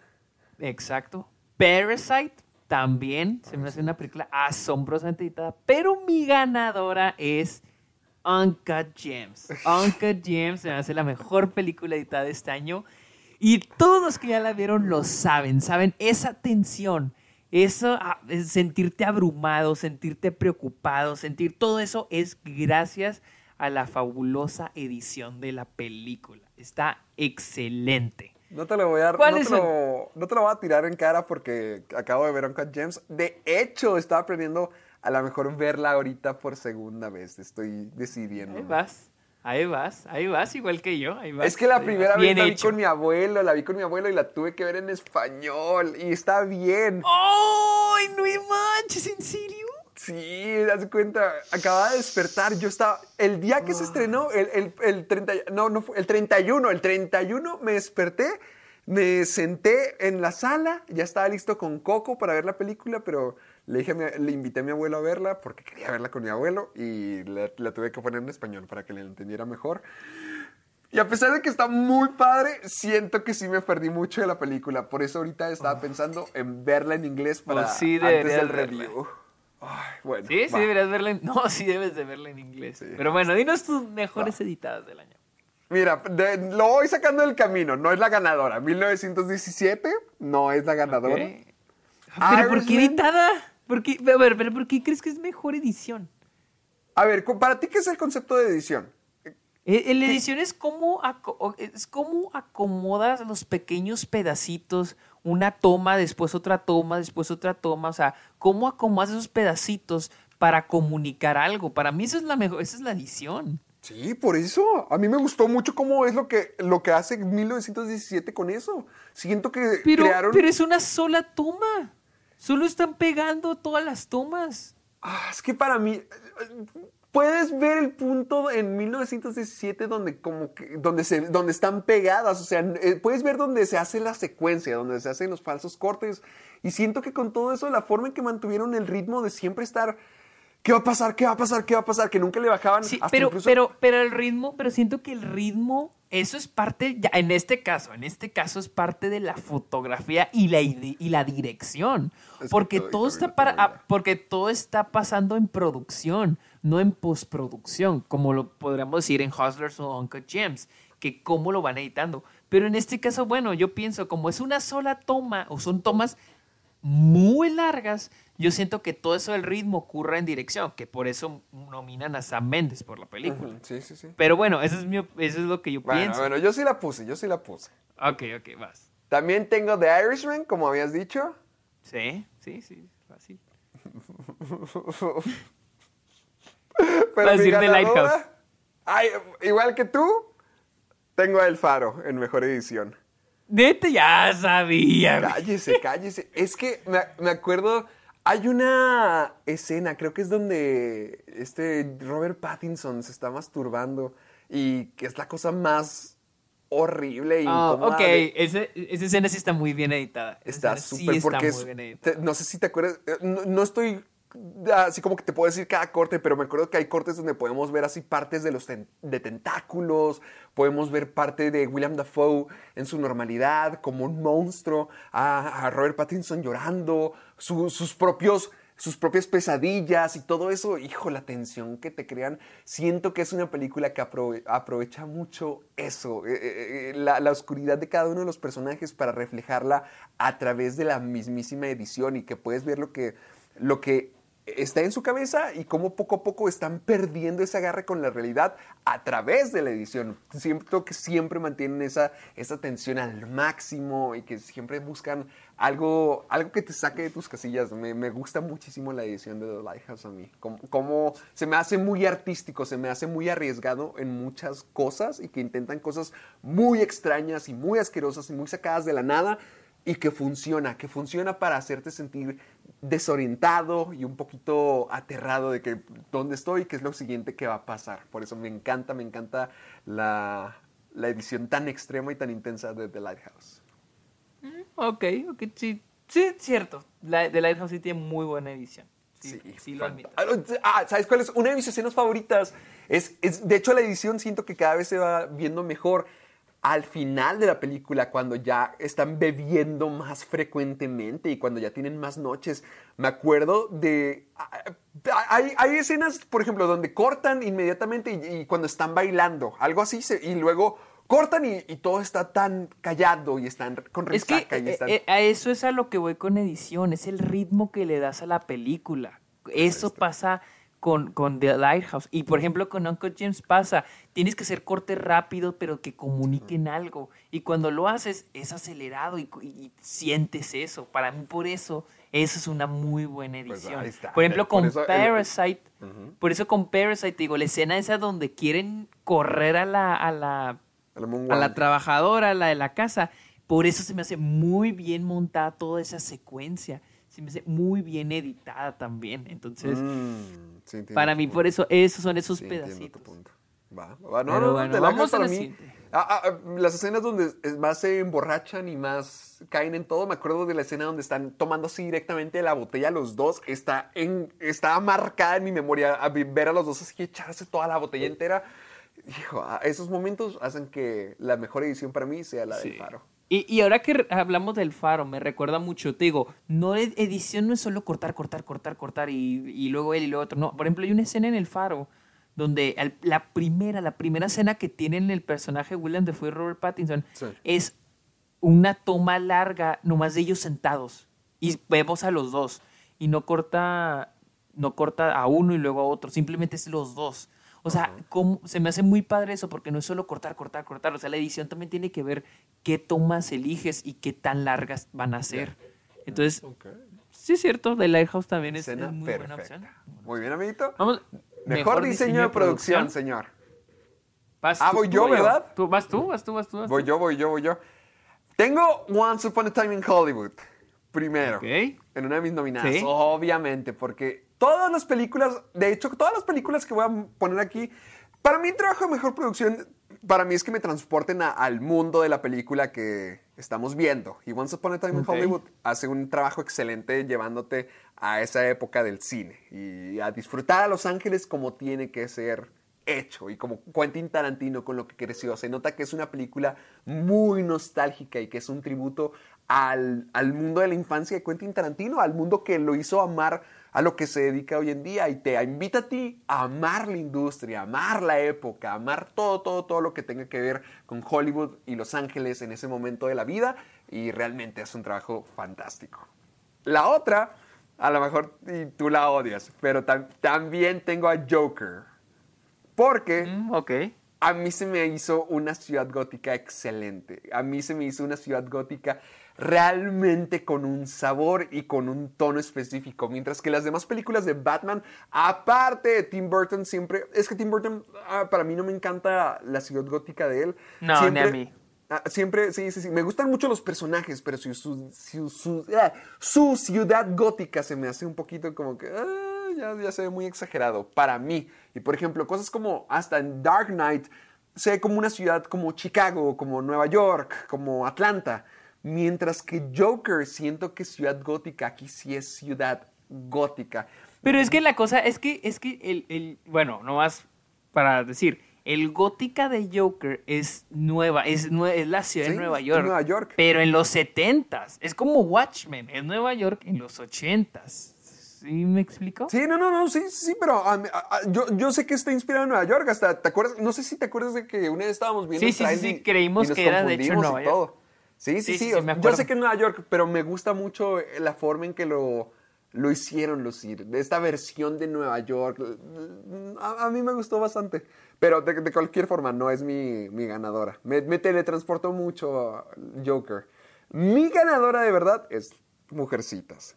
Mujercitas. Mm, ok, ok, ok, ok. Mujercitas se me hizo un trabajo ah, de otro nivel cuando se trata de llevarte a, a su mundo. Sí me sentí muy inmerso y salí conmovido de ver la película porque es que yo me sentía con la familia. Así en cada aspecto de esta producción te convencía más de que, hey, lo que estoy viendo es real, o sea, estoy en este mundo. Más adelante vamos a hablarlo, pero desde los vestuarios, la música, todo, todo, todo lo demás que podíamos ver en pantalla, cada elemento siempre eh, traían su mejor juego. Y por eso, si hay una película que me transportó, aparte del faro, pero que siento que esto lo hace con una época entera, y en un- a una escala muchísimo más grande tiene que ser Mujercitas. Esa se me hizo una... Hay, hay películas como Dolittle que estás convencido de que los animales no están ahí. De que todo es falso. que- de que todo es falso y que todo es un efecto especial. Mujercitas, por el contrario, te convencen de que de, de esta familia, de este mundo, de los niveles sociales y, y- y cómo todo se va distinguiendo de, de cierta manera. Así que, oye, Mujercitas, sin lugar a duda. Muy bien, muy bien. No, gra- gracias, gracias por tu aprobación. No, ahí, te, ahí te va la, la- las mías. Yo creo que sí te van a sorprender unas. A ver, 1917. cada vez que la pongas a mí me va a sorprender. Pero también te entiendo, yo también la quería poner, pero yo pensé que nomás podía poner tres. no, pues échame la culpa que si me Pues sí, gracias por estafarme. Pues yo nunca dije que nomás eran tres. Me dijiste que tres, dijimos que cinco o tres y quedamos con tres.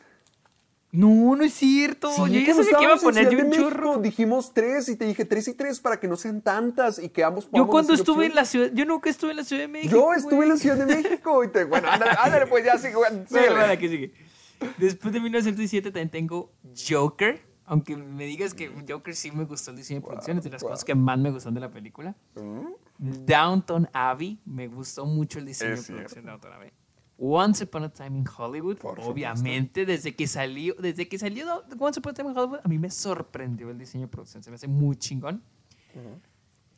Uncle Gems también construyeron todo, lo recrearon todo. Y Eso te iba a preguntar, muy, tú que sabes muy- tanto, los juegos, ¿cómo los hacían? ¿Cuáles juegos? Los de Kevin Garnett. No, eso sí pasaron, güey. Ah, sí. Eso es lo ah, chingón es que de es la del película. 2012, sí es cierto. Sí, los juegos sí ocurrieron. Sí De hecho, es yo cierto, sabía. es del yo sabía. co- 2012. De hecho, yo sí sabía cómo acababan esos juegos.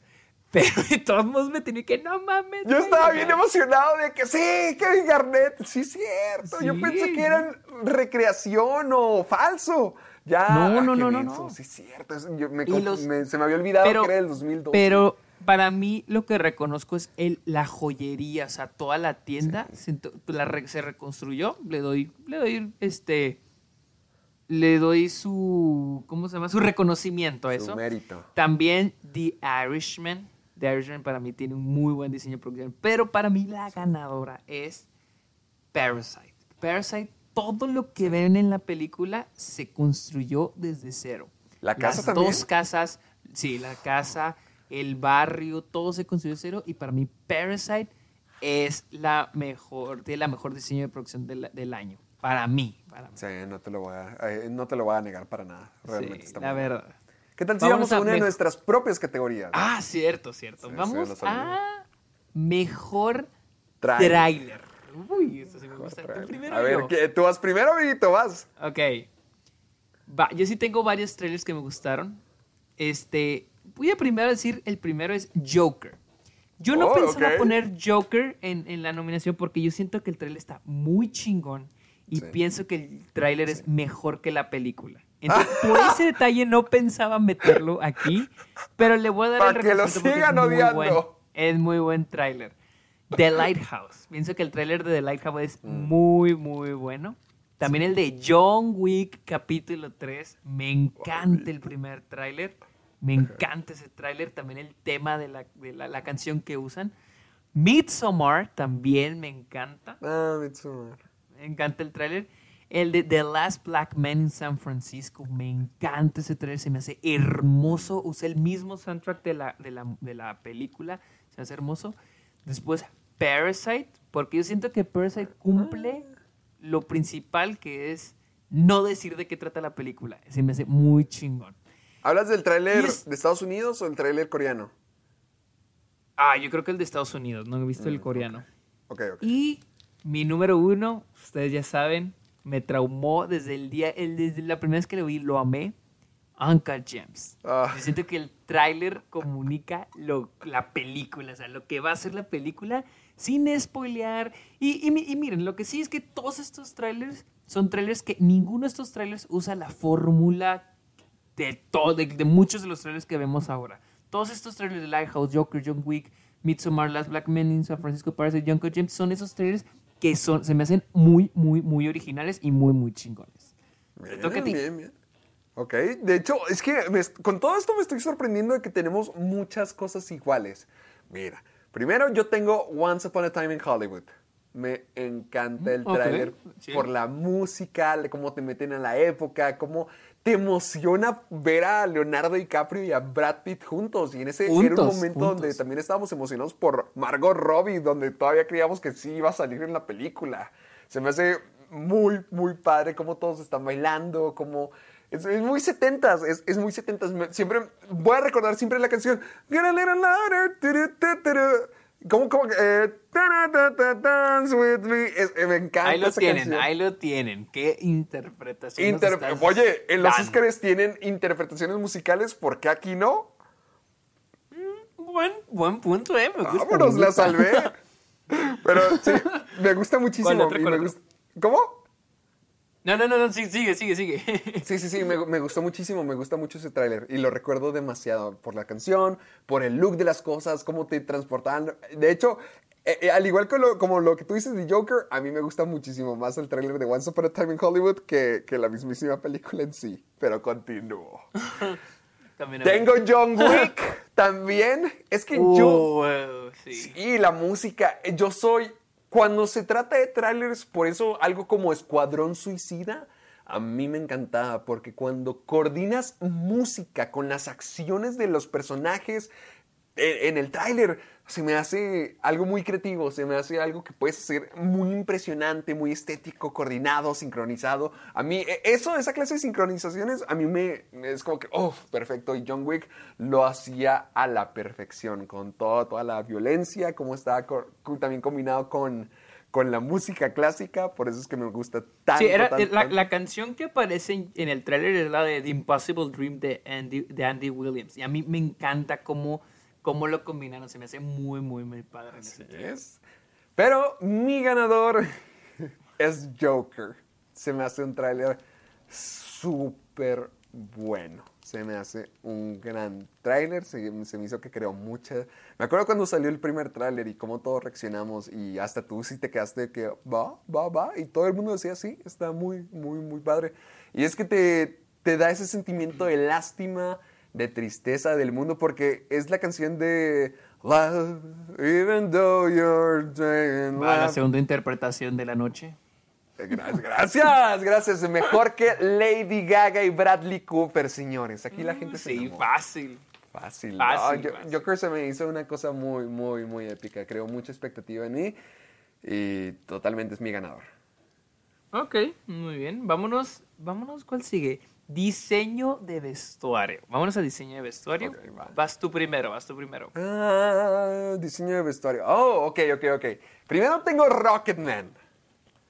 Ok, ok, muy bien. ¿No se- es tu ganadora? No es mi ganadora, no es mi ganadora. Primero tengo. Rocketman. It's- eh, de eso se trata Elton John, del show, del espectáculo, las lentejuelas, el, del estar frente a un público y que digan, mírenme. Y Taron Edgerton se encargó de eso, se encargó totalmente de eso. También en los números musicales puedes apreciar las cosas de los bailarines y cosas por el estilo, pero en este caso es solo un hombre casi casi quien demuestra esto y Dios santo qué hombre, porque tiene como 1500 outfits en la película y cada uno es una recreación de Elton John y pss, Elton John es conocido por su moda por una razón, realmente es, es algo impresionante y la forma en que lo recrearon y que tenían tantos y de tantas épocas en la carrera de Elton John, se volaron la barda con eso.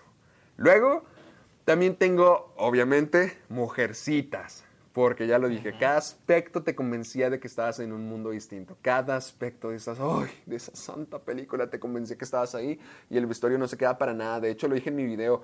eh, cada cosa que el maldito Timothy Chalamet tenía, yo me lo quería poner. Así que Güey, sí, yo también. yo sí, también sí, estaba sí. igual. Sí, dije como que chino, o sea, ¿cómo, cómo puedo transformar lo que Timothy Chalamet está usando en algo moderno? Porque sí, cada cosa que ese tipo tenía, hermoso, mugre tipo. Que por cierto, ya me, doy- ya me estoy dando cuenta de que Sergio es una combinación de... de ¿Cómo se llama este? ¿Cómo se llama el, el feo, el que, el, al que te pareces? El feo. No, Este- Centinelo. Eres no, Noah Centinelo. Centinelo combinado con Timothy Chalamet. Ay, ¿en serio? Ok, ok, gracias. Le dije eso, a Luisa eso- y me dijo, claro que no, Timothy está más hermoso. Pinche.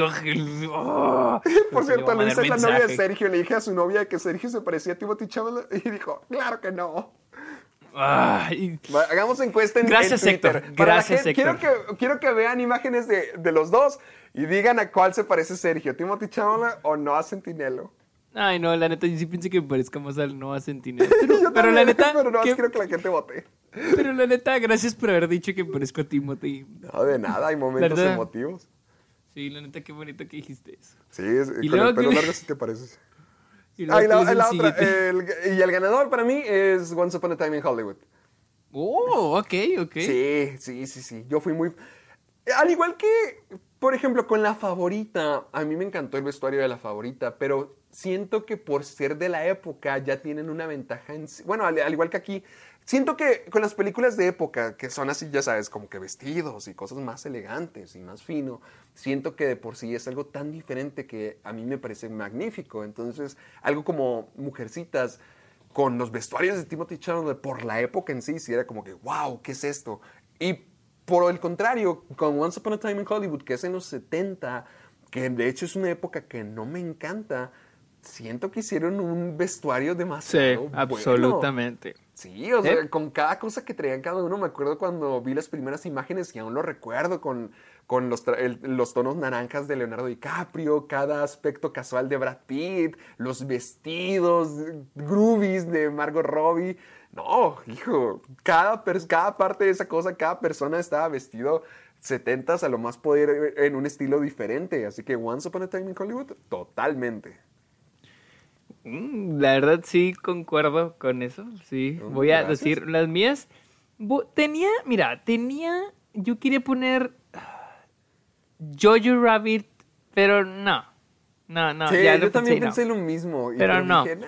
También quería meter a Downton Abbey, pero Uh, pero tampoco la quiero tampoco quiero meter a Downton Abbey en vestuario porque es el mismo. Siento que no hay algo nuevo, siento que es lo mismo que la serie. Que la Lo serie. mismo que sea, por ejemplo, con Laura Dern, es lo mismo que Eso Big Little, en- Big Little Lies, entonces ¿por qué, te- por qué no respetar lo mismo? Entonces, mis mis mis para mí las mejores en diseño de vestuario son esto sea, sí te va a sorprender. Ver. Knives Out.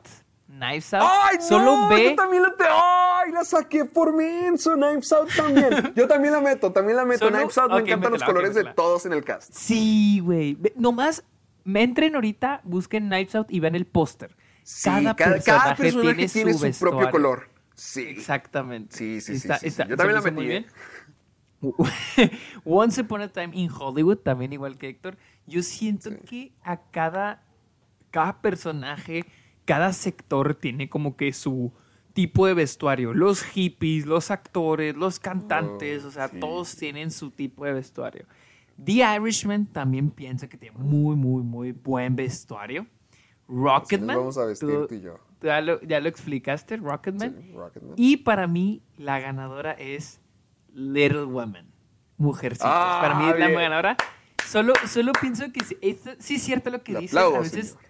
A veces el hecho de que sean películas de Tan- época de ya traen tan la, antiguas. Ajá. Sí, como que ya traen la ventaja. Pero siento que Little Woman va más allá. O sea, cada- la- en el diseño de vestuario le asignan un color a los personajes y con eso los identificamos. Entonces, a mí me gustó eso. Siento que el vestuario no solo le da personalidad a la época, pero también a cada personaje. Por eso a mí A me ver, gustó mucho. A ver, déjame el tratar de adivinarlos. Woman. Eh, el de Florence Pugh son colores fríos.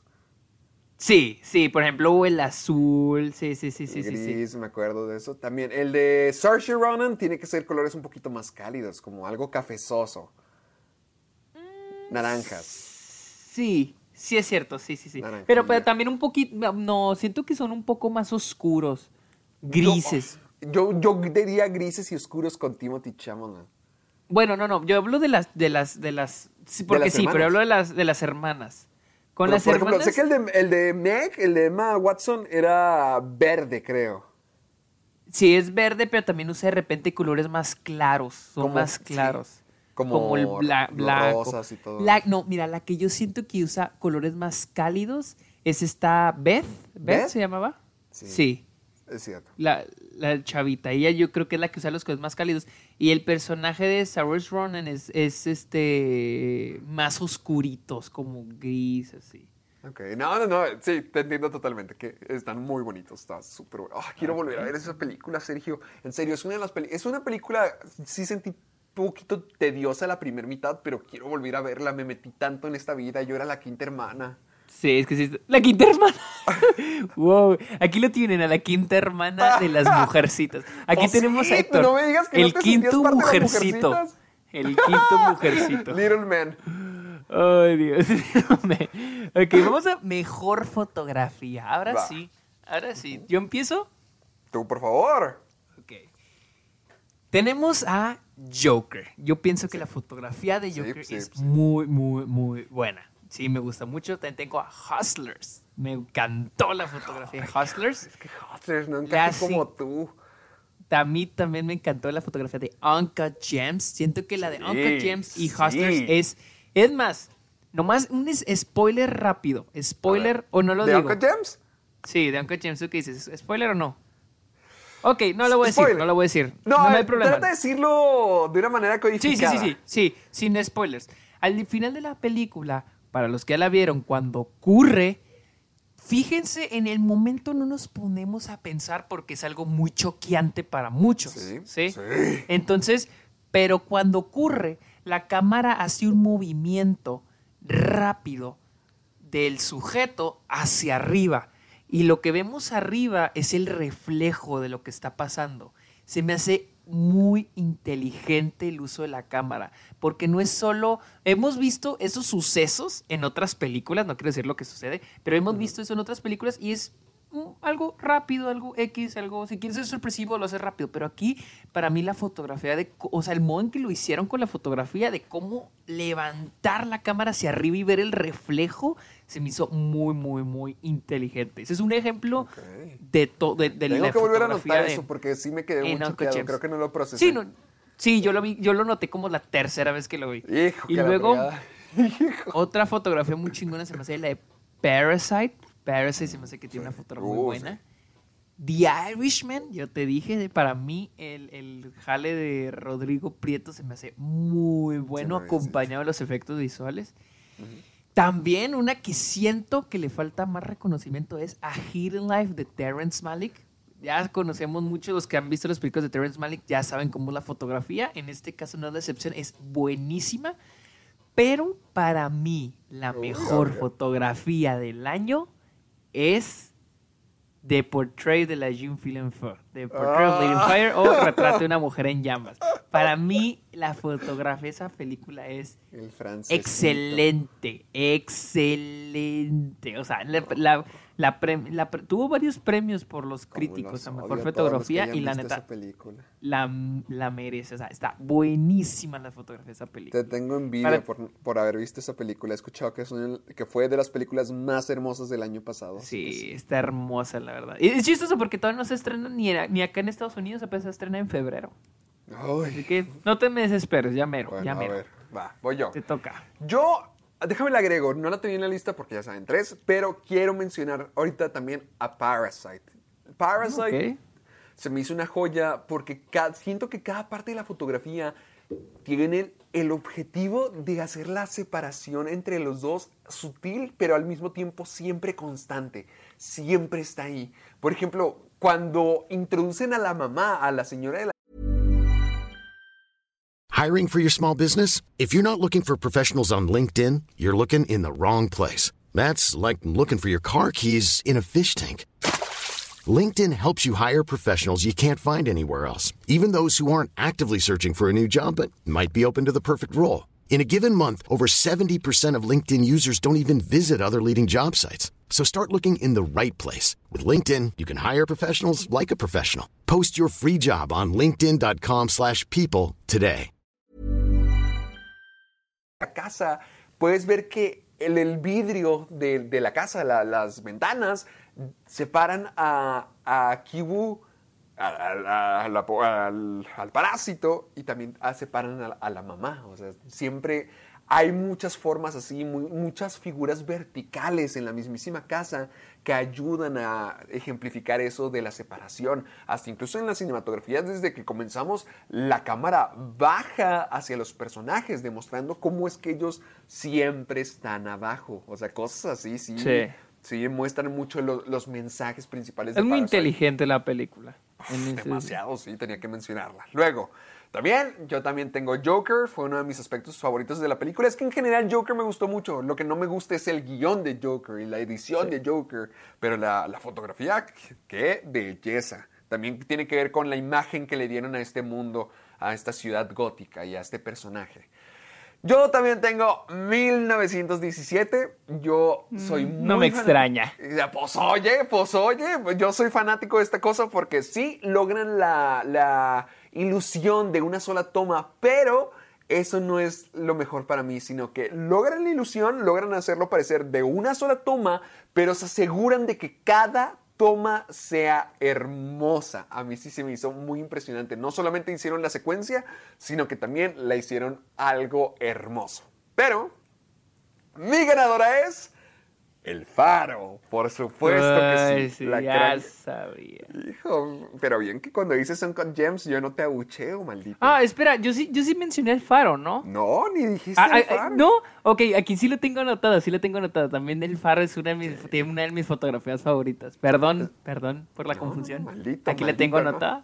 Igual, igual de mejor, lo que dijo, lo que dije en mejor edición, te convence la, la, la fotografía te convence mucho para como que descender en esta locura y como para siempre mantener la incertidumbre. Lo mismo que dije en edición, lo mismo lo digo aquí, en serio, es una cosa muy experimental, muy arriesgada, muy intensa, me encanta de Lighthouse. Ok, ok. Sí, y, eh, perdón, perdón por la confusión. Tengo aquí The Lighthouse anotada. También es, le reconozco que tiene una excelente fotografía porque Robert Eggers lo dijo. Ellos usaron cámaras antiguas para la, para la película y es pues, algo que se le reconoce. Y siento que varias cosas están enmarcadas a la perfección. Por ejemplo, el, el discurso de Willem Dafoe cuando grita el Hark. La forma en que poco a poco su cara queda completamente oscura y parece que nomás son ojos y dientes gritándote. ¡Ay! Se me hace. ¡Uh! Te digo, enmarcan una pesadilla. Hermoso, hermosa película. Ok, ok. ¿Quieres ir a una de nuestras categorías? Mm, Vámonos a la siguiente y luego una de nuestras categorías. ¿Qué tal? Va, va, va. Pel- mejor película animada. Tú primero. Yo primero, porque nomás tengo dos. A ver. Yo nomás tengo dos. Ya sé Es- cuáles van a ser. De hecho, mira, yo te los puedo, yo, a, a que te los puedo adivinar. Ay, no, ya las voy a decir, ya sé que las vas a adivinar. Ah, La mía pues. son I Lost My Body Sí. y mi ganadora es Toy Story 4. Sí. Yo siento, muchos mugrosean Toy Story 4, que porque es innecesaria. Para mí me encantó, siento que está muy, muy, muy bien hecha. Siento que abarca temas muy complejos y de manera muy chingona. Para mí Toy Story 4 y pues ni hablar de la animación, o sea, Pixar siempre va a estar a la pinche vanguardia del, Sí. de la animación 3D. Concuerdo Entonces para mí Toy. Story 4 es la mejor película animada del año. A Mira, ver, para yo, ti. Yo también, es que a mí no me gustó tanto Perdí mi cuerpo. Me gustó, pero no me gustó hasta el nivel donde toda la gente está poniéndolo. Estoy seguro que muchísima gente pondría Klaus en esta categoría. Ah, yo no. O, genuinamente estoy seguro de que el ganador de esta categoría mío está en, otra, en otro nivel a las dos películas que va a mencionar. En general, de hecho, las otras dos películas están ahí como que para completar las tres, pero aún así me gustaría mencionarlas, a pesar de que yo sé que hay una diferencia abismal y nunca hubo oportunidad para estas dos, pero me gustaría mencionarlas. Sí me gustaría mencionar Espías Escondidas, porque se me hizo una película muy inteligente, porque escucha esto, es una película de espías. Y los espías siempre han sido reconocidos por cosas muy dramáticas que cada vez tratamos de hacer más reales. Por ejemplo, con nuestro James Bond siempre lo queremos cada vez más real y más centrado, más real, ah, con, con todo lo maravilloso y con todos los riesgos. Pero cuando tienes espías, puedes jugar con los conceptos clásicos de gadgets, de, de todo lo, la forma, las formas en que se transporta, la- las formas en que combate el crimen. Y siento que esta película sabe de eso y sabe aprovechar ver, el concepto espera, de espías. esta película es, es la de Will Smith, ¿verdad? Sí, y está Ah, ok. muy buena. Ok, no la he visto, la verdad, no he tenido el honor.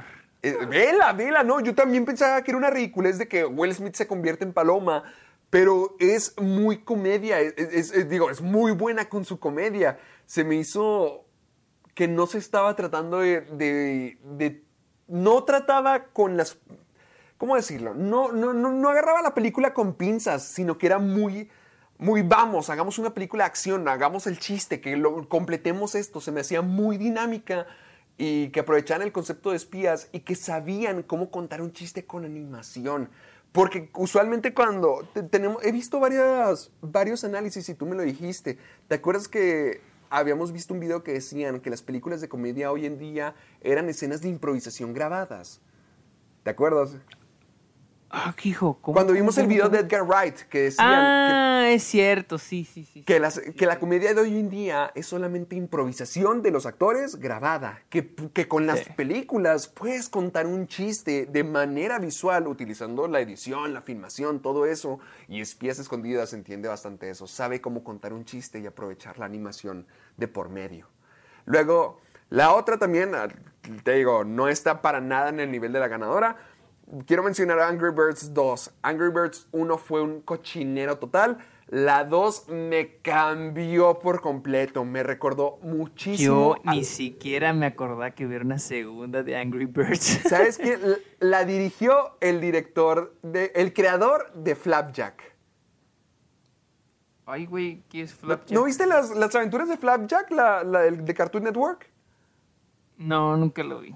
Bueno, maldita sea. Es uno de los directores, es uno de los creadores de las Creo caricaturas que sí me clásicas. suena, pero no, me no la vi. Es la época de oro de Cartoon Network y él la dirigió y retomó todo con un humor buenísimo, un humor zarro, ácido. Ah, Por eso, eso eh, me recordó, Angry Birds 2 me recordó mucho a las caricaturas con las que yo crecí, porque era, te digo, era un humor muchísimo, muchísimo más brusco y no, no le tenía miedo a nada. Y Angry Birds 2 brilla demasiado por su humor, en serio, es una muy buena película.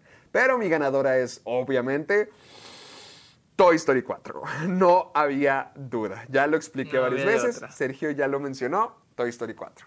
Vamos con las que sigue. Vámonos con una de las nuestras. Vámonos a una de las que nosotros elegimos.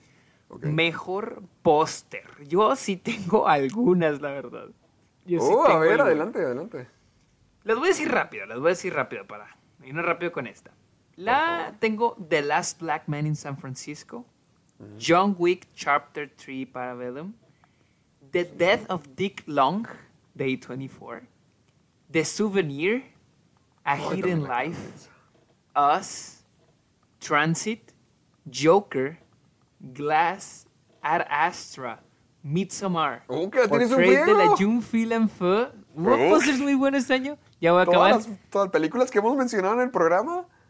Uncut Gems y mi favorita, Parasite. El póster de Parasite se me hace Parasite. chingón. Yo ¿Por qué te siento gusta que es- tanto?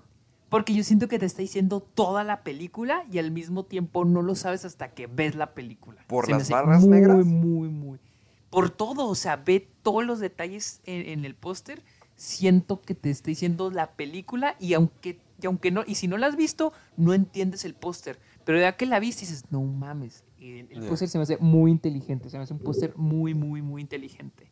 Ok. ¿A ti cuáles son tus pósters favoritos? Yo en, un- la- en una nominación voy a meter a todos los pósters de Midsommar. Todos se me hicieron sí. bellos. Todos, todos. Hay uno donde está Florence Pugh llorando, que tiene la corona de flores. está muy chingón. Ese Está también muy bueno, pero también hay uno creo que donde están Florence Pugh y su novio, que están como que subiendo una colina y, y, y se puede ver así como que un poquito del ritual de Midsommar. Sí, sí, sí, sí, sí, ¿cuál? O sea, en general, toda la colección de pósters de Midsommar sí se me hicieron como que no, sí, se- sí le echaron ganas y no te están tratando de contar la película. Simplemente hicieron algo muy, muy, muy interesante con el póster.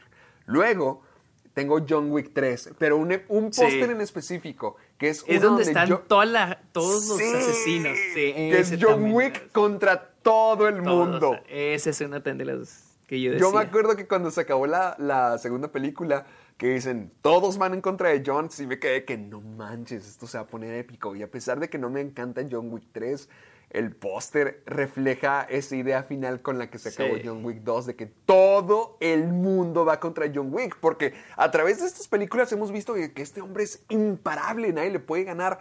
De que poco a poco han subido las expectativas y ahora es toda, toda su pro- todo su propio mundo de asesinos va a ir en contra de él. Y, y ese póster se me hace una ridiculez en lo mejor de los sentidos. Es como que, por Dios, qué tanto, qué más lo pueden llevar. Sí.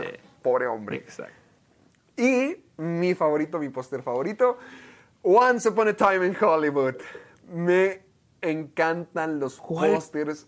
¿Qué? ¿Cuál, ¿Cuál es el que te gusta? El de las cabezas. No, no donde están los tres Ah, parados en ya, el carro. ya, ya, el que parece película antigua. Sí, sí, sí, sí, ya, ya, ya, ya. Sé cuál, ya sé cuál. Sí, Sí, ya sabes me cuál. gusta, me gusta ese. Ese me gusta mucho. En general, Once Upon a Time in Hollywood tiene pósteres muy buenos porque también recrearon foto, bueno, algunas de las películas de Rick Dalton, pero ese de sí Once Upon gusta. a Time in Hollywood me gustan demasiado porque me gustan mucho los pósters saturadísimos y aquí, aquí literalmente tienen escenas de las películas como si y, y las cabezas de los actores como si fuera un póster de película antigua. Y, y me Mira, a mí, a diferencia de ti, a mí casi no me gustan los pósters saturados. A mí por ejemplo, eh, a mí, por ejemplo, me gusta mucho el póster de The Last Black Man in San Francisco. Bueno, es uno de los pósters donde se ve, ustedes ya saben cómo es San Francisco, o yo nunca he ido, pero es, pues, es todo eso es como una colina, todo es inclinado. Entonces este póster te pone la calle así derecha y al personaje Ah. inclinado. Se me hace muy chingón ese póster. The Death of Dick Long se me hace muy chingón porque es un tipo lanzando cohetes y uno le sale de abajo. Y de eso es más o menos de la película. The Souvenir también se me hace muy chingón porque los personajes los vemos cortados a la... Le vemos los rostros cortados a la mitad, no alcanzamos a ver sus rostros, pero los vemos en el reflejo de la mesa. Se me hace muy, muy, muy chingón. En Us me gusta mucho el Ah, póster de máscaras. Porque yo incluso siento que te está contando el plot twist del final. El twist del final. Joker también me gustó mucho. El de Glass también me gustó Pues eh, mucho. el de el de Uncut Gems es solamente Adam Sandler. A mí el de Uncut. Gems me Está bueno, encanta. está muy bueno. Está, exacto. El de Ad Astra también se hace muy El bueno. triste Brad- Ah, el de- ah, espera, ¿te refieres al, al de la imagen de Brad Pitt triste? No, no, no, no. no, el donde se ve como que como distorsionado. distorsionado. Sí, ese me gusta mucho. Se me hace muy buen padre. Va, Pero sí, esos son, son mis pósters favoritos. Vamos a, ahora sí, ya, ya categorías más cabrones. Uh, ya vamos a lo, a lo más fuerte de la noche, señores. Eh, agárrense. Mejor guion adaptado. Aquí ¿Tú nomás tengo dos. Yo tengo cuatro. Yo voy primero, déjame lo terminar Ok. rápido. Al cabo, al cabo Vas- no tengo vas- mucho que decir. Tengo dos y son las únicas, creo que... Joker ni siquiera la puse, o sea, no, no, Sí, no la no, quería poner sí, aquí, sí, porque el guion se me hace muy malo en Joker. Pero puse Little Woman en mi nominada. Ah, Ok. Como amo Little Woman, pero ya lo dije en mi crítica y ya lo mencioné ahorita, tengo problemas con la primera mitad de la película, que siento que como que, ah, ¿a dónde vamos con todo esto? Con toda esta compilación de momentos tan cariñosos entre las hermanas. Así que mejor me voy con la película que yo pienso que es superior y esa fue The Irishman. Y ya, ya hablamos Ok. mucho de The Irishman. Sí. Yo tengo cuatro. Una es A Hidden Life. A mí me ¿De encanta. de qué- en qué está basado? Está en la- eh, estaba ah, basada en las, en las cartas de estos dos personajes, de, estos, de esta Uh, pareja, de cuando arrestaron a este, eh, el protagonista de la película y ellos se mandaban cartas. Terrence Malick eh, recuperó las cartas y la adaptó y se me hace una película muy bonita. O sea, se me hace una película muy, muy bonita. Pero los dos papas también me gusta. Siento que tiene un muy buen Eso guion. me ha faltado verla. The Irishman también siento que tiene muy, muy buen guion. Y para mí la ganadora es Little Woman. Para mí sí es el mejor guion adaptado. Yo sí leí la mitad del guion, me lo puse para una clase. Y Greta Gerwig, sí, wow, qué pedo, sí sabe escribir. Incluso ya pone notas, pone notas en el guion sobre, para, para no perdernos. Y sí funciona y siento que es el mejor guion adaptado del año. Uh, que- Yo me- sí me dan yo sabía igual. leer eso. Yo sí pensaba en The Irishman, pero ya después leí el guion de Little Woman y me gustó bastante. Me gustó. Es, que siento, bueno, que me gustaría leerlo, pero yo tengo muchos problemas con la primera mitad de Little Woman. Sí, me Sí, sí te entiendo, Muy, sí, muy perdido con el guion.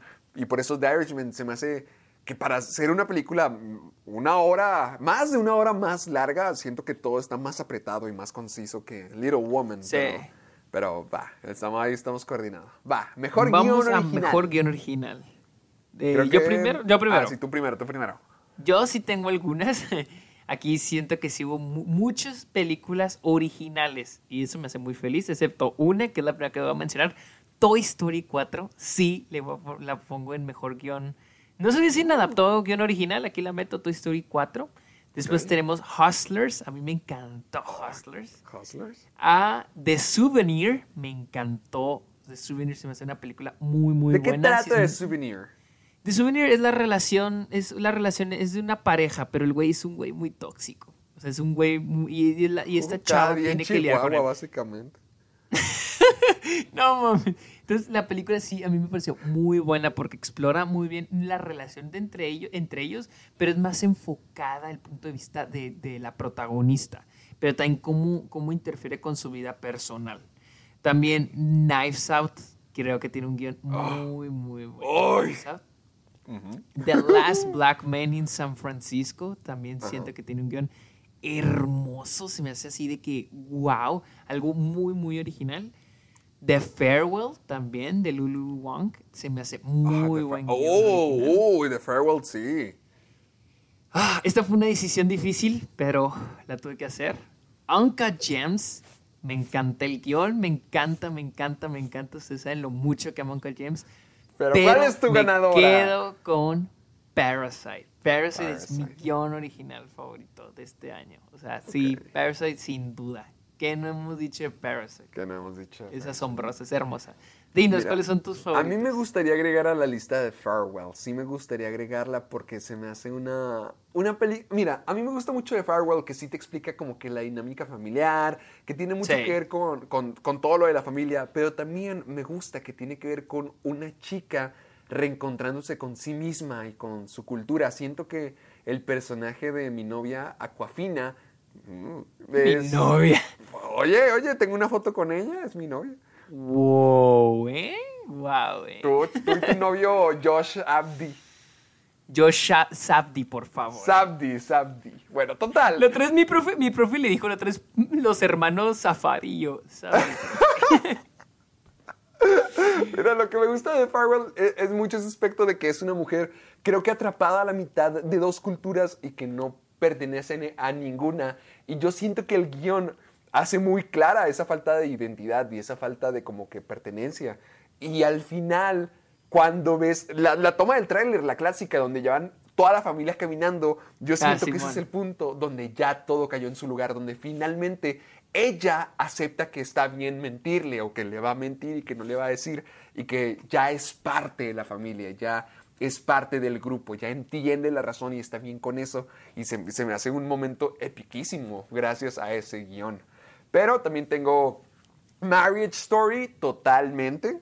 ¿La mencionaste? Creo que no. Uy, no, no la mencioné. Sí, también Marriage agrégala a la Story. mía. Marriage Story también es una de mis. sí, güey, ¿qué pedo conmigo? ¿Qué necesito? es un gran Sí, guion. Las, es cómo van muy buen las cosas. Muy buen ¿Cómo? guion, Marriage Story. Sí, la forma en que ponerla. puedes ver la perspectiva de cada uno y cómo hay momentos donde los odias y luego en la siguiente parte Sí. de la historia entiendes su punto de vista y te quedas como que, ah, no manches. Y, y vas entendiendo poco a poco, incluso cómo las cosas van escalando. De que dicen, no, no, no, sin abogados, sin abogados. Y cómo poco a poco se va incrementando el proceso burocrático y vas conociendo más de ellos, pero al mismo tiempo se van separando más y se van odiando más. Y, oh, cómo- ah, me encanta, me encanta el guion de Marriage Story. Parasite también se me hizo muy inteligente, como tenemos una- un plan increíble, el plan, el plan de Kiwoo al comienzo y cómo a la mitad de la película se convierte en otra cosa, y, sin revelar Sí. nada. Se me hizo muy gen- genial. Pero el mejor guion desde que lo vi, Knives Out. ¡Wow! ¡Qué mugre Ryan Johnson Sote, hijo de la fregada! Esas manotas que escribieron esta cosa. ¿Cómo es que cada pieza del guion queda perfecto? ¿Cómo puedes ver esta película y jamás, jamás la adivinarías? Porque hasta te engañan con lo que, bueno, sin spoilers. Bueno, minis. Bueno, no sé, es un spoiler. No voy a decir nada. Solamente me gusta mucho cómo está lleno de sorpresas. De eso se trata. Es un misterio. ¿Quién lo hizo? ¿Quién lo asesinó? Pero cada detalle está ahí para que siempre estés dudando y siempre estés a la expectativa y siempre quieras ver al personaje de Daniel Craig actuar. Porque él es el verdadero detective. Él es el único que puede resolver esto. Y nosotros no. Jamás lo podemos hacer. Pero mientras que más estamos viendo la retrospectiva, nos damos cuenta de que todo queda en su lugar y cada nuevo giro, cada nueva mm, sorpresa, realmente sí te mantiene al borde del asiento. Esa es una película de misterio que te tiene siempre preguntándote qué está pasando, qué es lo que sigue. Es rapidísimo y, y me encanta. Se me hizo una cosa muy inteligente. Fíjate, a mí, a mí lo que me encantó de Uncle James es cómo se manejaron para contar todo en el 2012 y con los juegos de que ya existían, con lo que ya Ah. existían. Hicieron un, un, un guion original como si esto sí hubiera ocurrido. O sea, es como crear algo que ocurrió en un momento que sí ocurrió en la vida Con- real. Sí, con algo que Entonces, ya existía. eh, ajá, exacto, Reinterpretarlo, reinterpretar nuestra realidad de una manera que se vea genuina. No como matar a. Hitler, sino algo que sí pasó. Sí, sí, ajá, exactamente. Algo que no sepamos que ocurre así, con lo de matar a Hitler sí no entraría, porque sí lo pensé, pero es Sí, sí, sí. diferente. No, no, no. o Pero sea, sí es se algo que sí. como parte de la realidad, como de esas clases de cosas que no te enteras, o sea, un vistazo de la realidad Sí, sí, sí, sí, exacto. Y que el último te pones a pensar y dices, oye, pues sí fue algo grande, porque fue lo que hizo a Kevin Garnett ganar, que obviamente la vida real no pasó, pero aquí te lo plantean de que así sucedió. Entonces, A mí me encanta cómo estábamos hablando de Knives Out y inmediatamente tomaste la oportunidad para convertirlo en una plática de De Gems. Uncut Gems. infeliz. así es, así es, así ha sido mi vida en los últimos meses. Ay, Todo lo convierto en. Uncut Gems. Vamos, vamos a una de nuestras categorías. Antes Ah, de entrar a las de actores, vamos a. Elegimos la siguiente categoría, la vamos a explicar. Mejor agrupación de canciones no originales. Es decir, toda la mejor. ¿Cuál fue la película que mejor incorporó películas que ya existen? O sea, que películas. Canciones, Digo, perdón, canciones que can- ya canciones que ya existen, no originales, para crear el ambiente en la película. ¿Cuáles son tus, tus favoritas? Ay, esta es la que tuve más problemas para decidir. Ah, honestamente, nomás, voy a decir nomás una, porque tengo las demás, pero no siento que queden, o sea, nomás las tengo ahí por relleno. Ok. La, la mía es indiscutible, para mí fue Joker. Joker, sin lugar a dudas. ¿Joker? Joker tiene canciones que me gustan demasiado. Por ejemplo, la de Laughing. Bueno, a pesar de que la de Laughing no está en la película, me gusta mucho que es parte del soundtrack. Me gusta mucho That's Life de Frank Sinatra. That's Life. ¿Sí te acuerdas? La canción de. creo. Robert De, Niro. De la canción de Robert De Niro. De, de- siempre que se despide el programa. Eso dice, Ah, si sí, recuerdan, sí, sí, sí, ya me acordé. Folks, That's Life y comienza la canción de Frank Sinatra. Me gusta muchísimo, me gusta. Yo he, he llegado a apreciar Rock and Roll Part 2, créaslo o no. Sigo creyendo que es la, la canción incorrecta para ese momento, pero la he llegado a apreciar y te aseguro que nunca me la pierdo cuando me toca tenerla en el celular. De hecho, tengo el soundtrack en, en mi, en mi celular porque me gusta mucho. También me, gust- me gusta mucho Sending the Clown, eh, Put on a Happy Face de Tony Bennett, I Started a Joke de los Bee Gees. Está, está buena. Para mí, la- las películas con mejor, así, yo sí tengo algunas, es Climax. Yo siento que Climax sí usa muy, muy buenas, tiene muy buenas canciones y las usa de muy buena manera. Las escuché. Honey Boy. O más bien no las escuchaste. No, no las Honey escuché. Boy, Honey Ah, no a mí me encanta. No ha llegado acá todavía. Hustlers también siento que tiene muy bien, muy Ni me buen. acuerdo. No, es que no sé por qué te encanta tanto Hustlers. No entiendo. No entiendo. Waves. Waves también siento que. oh. Bueno, en, México creo que sale en marzo. o Sí, sea, le me a invitaron poner- a la función de prensa, todavía no sale. Uy, uy, las olas. A mí, a mí me gustó mucho el- la, la música en Waves. Y ahora sí, las que yo pienso que, wow, es Once Upon a Time in Hollywood. Yo creo que el soundtrack es parte ¡Ah, de qué! Es verdad, la es verdad. creación, ¿sí? la creación de Los recreación de Los Ángeles. Totalmente de acuerdo. Tenemos también The Irishman. Yo creo que el soundtrack de The Irishman es potente. O sea, para mí es súper potente. Desde, desde este, ¿cómo se llama la canción? Esta, la de Five Stain, la de In the Still of the Night. También tenemos la de Sleepwalk. Tienes la de Qué rico el mambo. O sea, tienes la de Aldi Latin. Son todas esas canciones que, que son importantes. Pero para mí, la mejor es Uncut Gems. Yo Ah. siento que la música. Te encanta eh, The Weeknd. No, yo, no, no, es que no es que me encante la música. Sí, no, me yo sé, yo encanta sé, era un cómo. chiste, señor. Ah, ok, ok. Es que, es que esto es Un serio, esto es terrible y horrible chiste. Muchas gracias. Sí, muy terrible. Yo ah, me gusta mucho cómo recrearon el 2012. Mucha gente incluso dice de que de que recrearon muy bien el 2012, de cómo en todos los santos ponían a, a, a- a- como a Kendrick Lamar. También tenemos música de Madonna, tenemos la música de Billy Joel, tenemos... Yo siento que sí es un gran soundtrack. Y el final, el soundtrack, la canción de la de La Mort to You, de- de- del final en los créditos, muchos dicen de que ¿por qué eligieron esa canción? Digo, tan fácil, para que respires, para que te sientas tranquilo de todo lo que acabas de ver. Porque la canción es una canción muy linda, muy bonita. Escuchen la letra, es algo que dicen, ay, qué bonito. ¿Y por qué? Pues para que te calmes ya, para que des un respiro, para que no te quieras suicidar de todo lo que acabas de ver. Entonces que la que mejor soundtrack tiene. Va, va, va. Pero Vamos. empecemos, ahora sí, mejores Oh. actores y actrices. Empecemos con mejor actriz de reparto. ¿Tú, em- yo- ¿tú empiezas o yo empiezo? Yo empiezo, por favor. Ok, vas, vas, Mira. vas. De, estoy orgulloso. Bueno, tengo, primero que nada tengo a Florence Pugh, porque me gusta muchísimo. Florence Pugh, la tengo ahí. Pero, Por. Ah, bueno, por, Por Little Woman, ¿cierto? por sí, porque ahí es de reparto, sí, es cierto. sí, a, a mí me gusta mucho Florence Pugh, porque luego, eh, eh, me gusta mucho cómo la distinción entre las etapas de sus vidas está muy clara, no solamente por la luz, sino que también, por ejemplo, Florence Pugh, yo la odié cuando era pequeña. A Amy la odiaba cuando era joven, se me hacía muy malcriada, se me hacía muy egocéntrica. Y cuando crece ves una persona igual frágil y como que muy voluble, pero ves más seria y más reservada y más sobria. Y lo puedes ver a través de su actuación. Realmente es, a mí se me hizo una, la, la mejor actuación, de, la- de las mejores actuaciones de la película. Luego, estoy tan orgulloso de que esta no sea mi ganadora. Tengo a Laura Dern, que me gustó muchísimo. En, ¿En dónde? En, en Marriage Story. Story. Ah, ok. Marriage ok, Story. ok. Pero mi verdadera ganadora, no puedo creer que esté diciendo esto, Julia Fox for Te amo, Uncut Héctor. Te amo. Te amo, Héctor, en serio.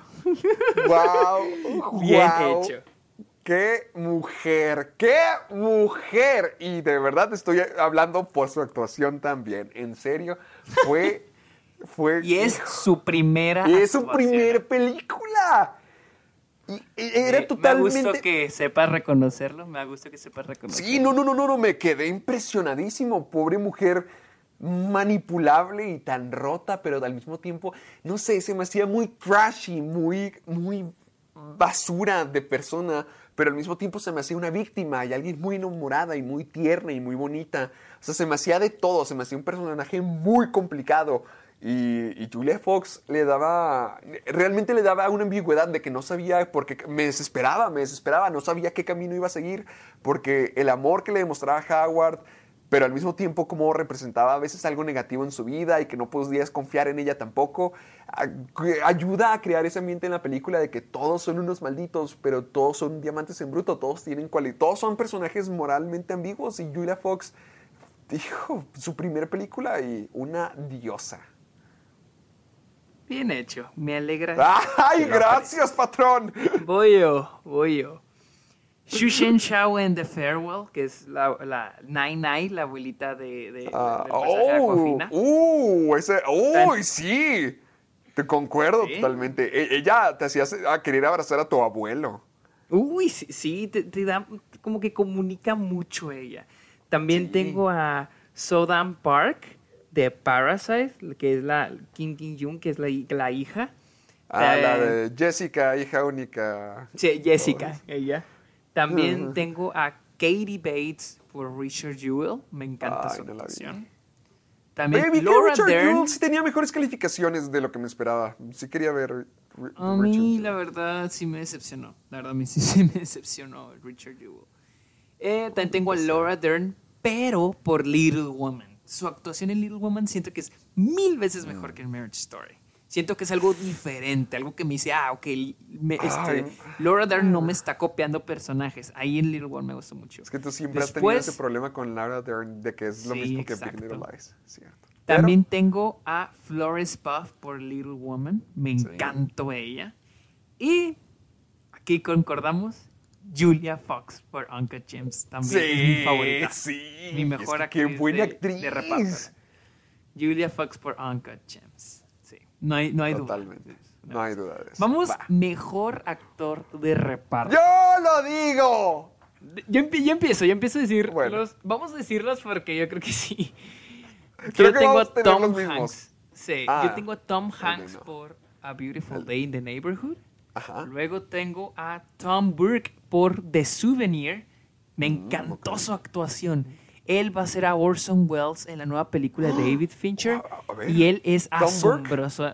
Tom, Tom Burke. Me encantó su actuación en The Souvenir. Es un Uy, maldito, es un maldito. Pero no es el típico maldito que trata mal. Es un como de esos chingaqueditos, así passive aggressive, de esos que te dicen cosas y te y dices, no mames, pinche vato mamón, o sea, así él es un culero. Sí, tiene Es- esa es- se me figuró un poco al personaje de Daniel Day-Lewis en, en que lo amo en esa película, en Phantom Thread. Yo amo Phantom Thread y se me figuró un poco así su personaje. También tengo a Al Pacino y a Joe Pesci por The Irishman. Sí, sí. Los siguientes también. Kevin Garnett por Uncut Gems, que es su eh, primera película. Bendito Kevin Garnett, uno de mi infancia también. La Kid Stanfield por Uncut Gems también. Ay, Y él, ahora- él fue el aspecto más desesperante para mí de esa película, más desesperante. O sea, que no te gustó o el personaje No, te sí me gustó, sí me gustó, Ah, pero Es que ah, la película es desespera. Todo es desesperante Uncut Y con mujeres, gente Me odiosa encantó la película. Kid- yo, yo siento que le, le- le- él le- al- se le debe mucha atención a él porque él... Dato wow, curioso, mi abuelo cuando terminó la película dij- dijo que sí le gustó, pero que no le, que no le había encantado porque era mucho witty witty y que todos estaban gritando todo el tiempo. Oye, que nunca había do the right thing, que nunca había do the right thing, porque todo el mundo se grita. Y yo, yo, una actuación que a mí me encantó, no es la mejor, pero una que me encantó así en el alma, fue la de Shia LaBeouf en Honey Boy. Se me hizo que, ¿qué pedo con Shia LaBeouf? Se me hizo hermosísima su actuación. No voy a decir mi ganador, tú le vas a decir, vas tú. Mejor actor de reparto, vas tú. Gracias. Gracias por dar, dejarme esto, patrón. Gracias por darme este honor. Sí, sí, sí. De Mejores nada. actores. De reparto tengo al Pacino, Joe Pesci, pero el ganador es el señor que entregó la mejor actuación dilo, de todos dilo, los tiempos. También es el mío, también es el mío el que va a decir Héctor. Nuestro ganador, Willem. Dafoe. Ay, güey, yo iba a decir Chris Evans en, en Endgame. ¡Cállese! ¡Claro que no! Sí, Nunca, sí, sí, sí. no hay duda. Ese hombre lo hace toda la perfección. Es que esa actuación, la forma en que se compromete a este papel tan bipolar, es que la reacción de este sujeto es, es- es impredecible, pero todo lo que haga, te lo crees. O sea, el sujeto corre hacia ti con un hacha y te dice, no, tú eras quien tenía el hacha, tú venías hacia mí, estás loco. Te la crees, tan convincente es, tan manipulador, tan bipolar. La- a veces reacciona llorando porque al tipo no le gusta su comida y luego te trata de matar. Además de que siempre está hablando con una jerga de los cuidadores de faro de Sí. esa época.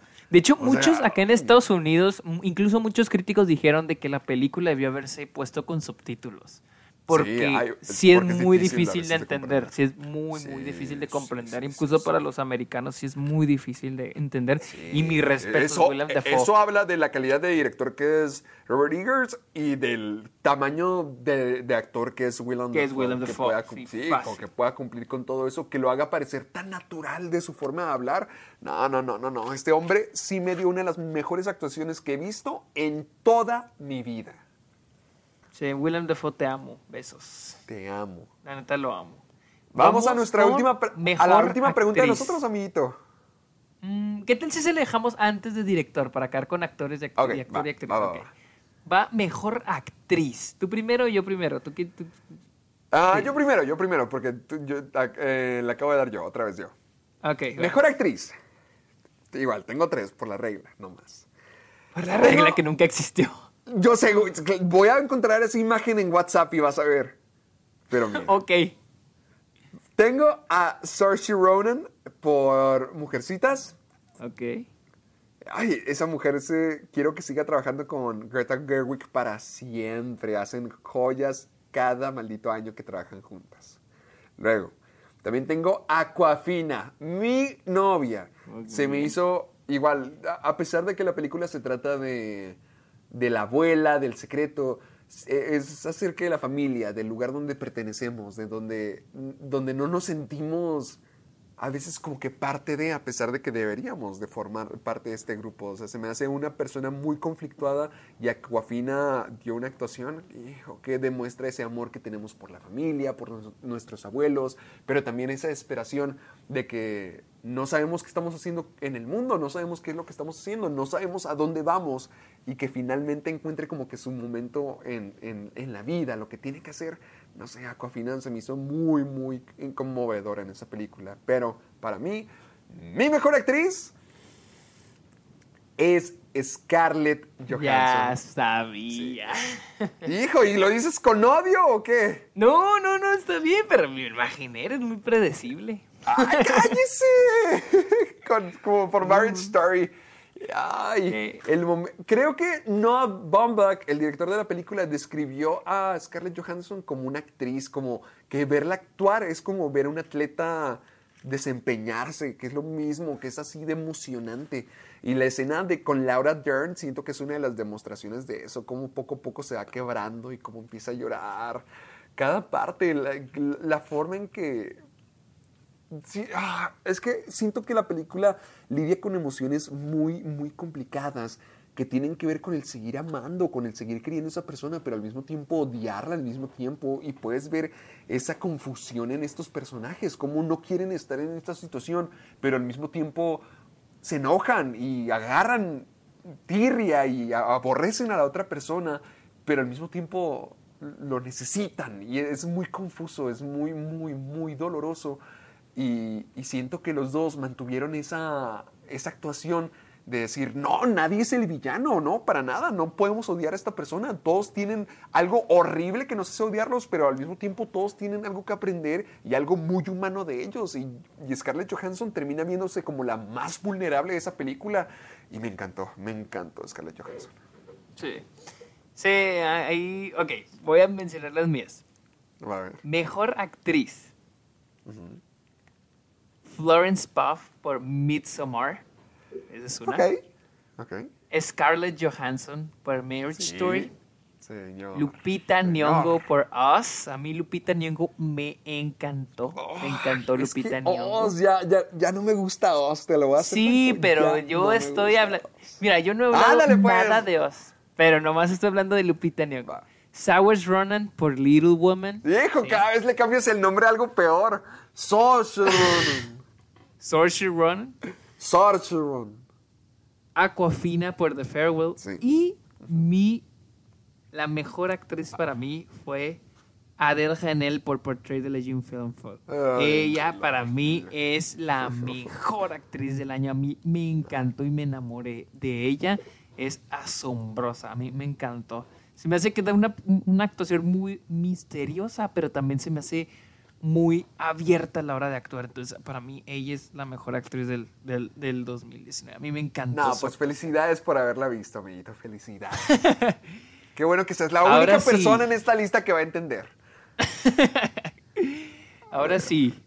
Mejor, Mejor, actor. actor. Adelante, señor. Para mí son Noah Jupe por Honey Boy. El chavito es excelente. Es excelente. Para los que no han visto, para los que vieron Ford vs Ferrari, es el hijo de El hijo. Christian Bale. También Él es el hijo de es el- Matt Damon, de hecho, en... ¿Cómo era? Suburbicon. Ah, ¿es el mismo? Sí, ¿no? Ah, no, no sé, no sé, no sé, pero sé que es el hijo de, de Christian Bale en Ford vs Ferrari. Pero yo, lo, yo hablo de su actuación en, en Honey Boy. El chavito es Sí. qué pedo, güey. Qué pedo, es una locura. También a Kang Ho Sung por Parasite, que es el, el papá. A mí me encantó su actuación, yo me encantó. Lo tengo que decir, se tiene que reconocer, no soy el más fan de la película, pero su actuación, su actuación es enorme. Joaquín Phoenix por Joker.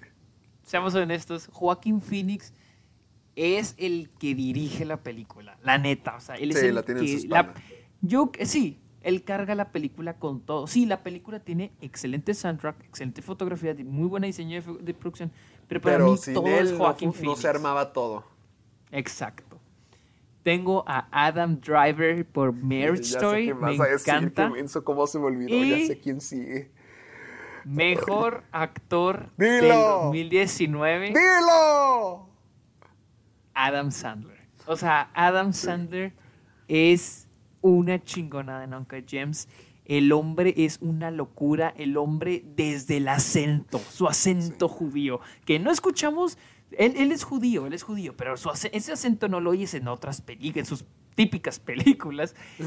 Las El tipo es una locura, o sea, el tipo es una locura, para mí es la mejor actuación, es la demostración de que no tienes que ser una, un- dar una actuación ex- excéntrica, no tienes que dar un actor, una actuación de un personaje sobrenatural, no tienes que...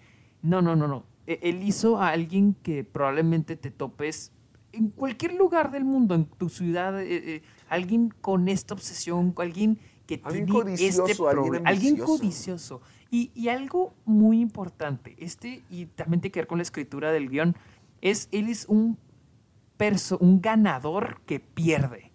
Un personaje que tiene mentalidad ganadora, Sí. pero siempre pierde. Y, y- y Adam Sandler siento que no hay, siento que no hay nadie, no hay nadie que nos pueda dar el personaje de Adam Sandler más que Adam Sandler. O sea, yo creo que Adam Sandler sí es una locura en Uncle James y sí es el mejor actor del 2019 y es una tristeza que no se le reconozca. Ya lo dije a la verga. Vas tú. Va, va, va, va. Yo me, uno, bueno, a ver. Yo nomás tengo tres, por lo mismo, la mítica regla. Voy a mencionar a Joaquín Phoenix porque obviamente es una superactuación más grande que la película misma. Siento que la, la, la actuación de Joaquín Phoenix es lo que hace Joker. Tengo a Adam Sandler y Adam Sandler no es mi ganador porque tengo que volver a esa película. Tengo que volver a verla. Tengo que verla en inglés para apreciar, por ejemplo, lo que dijiste, el acento. La forma de hablar de Adam Sandler es muy específica, así que quiero ver qué tantos cambios tiene y además todo, todo, todo ese personaje. Quiero ver cómo, cómo se expresa porque es muy, muy, muy dramático. Pero me encanta, me encanta Adam Sandler. Y, y como tú dijiste, hay algo desde el personaje de Howard que solamente Adam Sandler puede hacer que funcione porque hay algo carismático de Adam Sandler. A pesar de que hace películas muy horribles a veces, él es un gran actor y además en general es una presencia cómoda, o sea, es alguien que te gusta ver. Sé que es una gente que mucha gente odia, por ejemplo, tu, tu, hermoso novio de Te lo resumo, pero... sí. Mira, y, sí es cierto, y el personaje, incluso el personaje, su misma esposa lo dice, es un güey odioso, un güey molesto, un güey, mira, el güey es un hijo de la chingada que estafa a la gente, le miente, o sea, y te cae bien, güey, te cae bien. Es que creo que es por eso, porque tienen la mentalidad de ganador que tú decías. El, el, sujeto te cae bien, creo que lo admiramos porque es un mundo muy extraño, es un mundo muy separado al nuestro, lleno de riesgos y peligros. Y el sujeto lo conoce y sabe manejarlo y toma cada oportunidad. O sea, también es un ganador, como es un ganador perdedor, pero siempre está un paso adelante, a, pesar de que siempre la cosa termina adelantándosele y siempre tiene algo que buscar, algo que quiere conseguir. Él es alguien muy, muy capaz de sí conseguirlo, de que es millonario, tiene, tiene dos familias esencialmente que los trata como reyes. Pero, y, eso es admirable, que el sujeto sí es bueno en lo que hace, es un desgraciado, es un imbécil, pero es un ganador.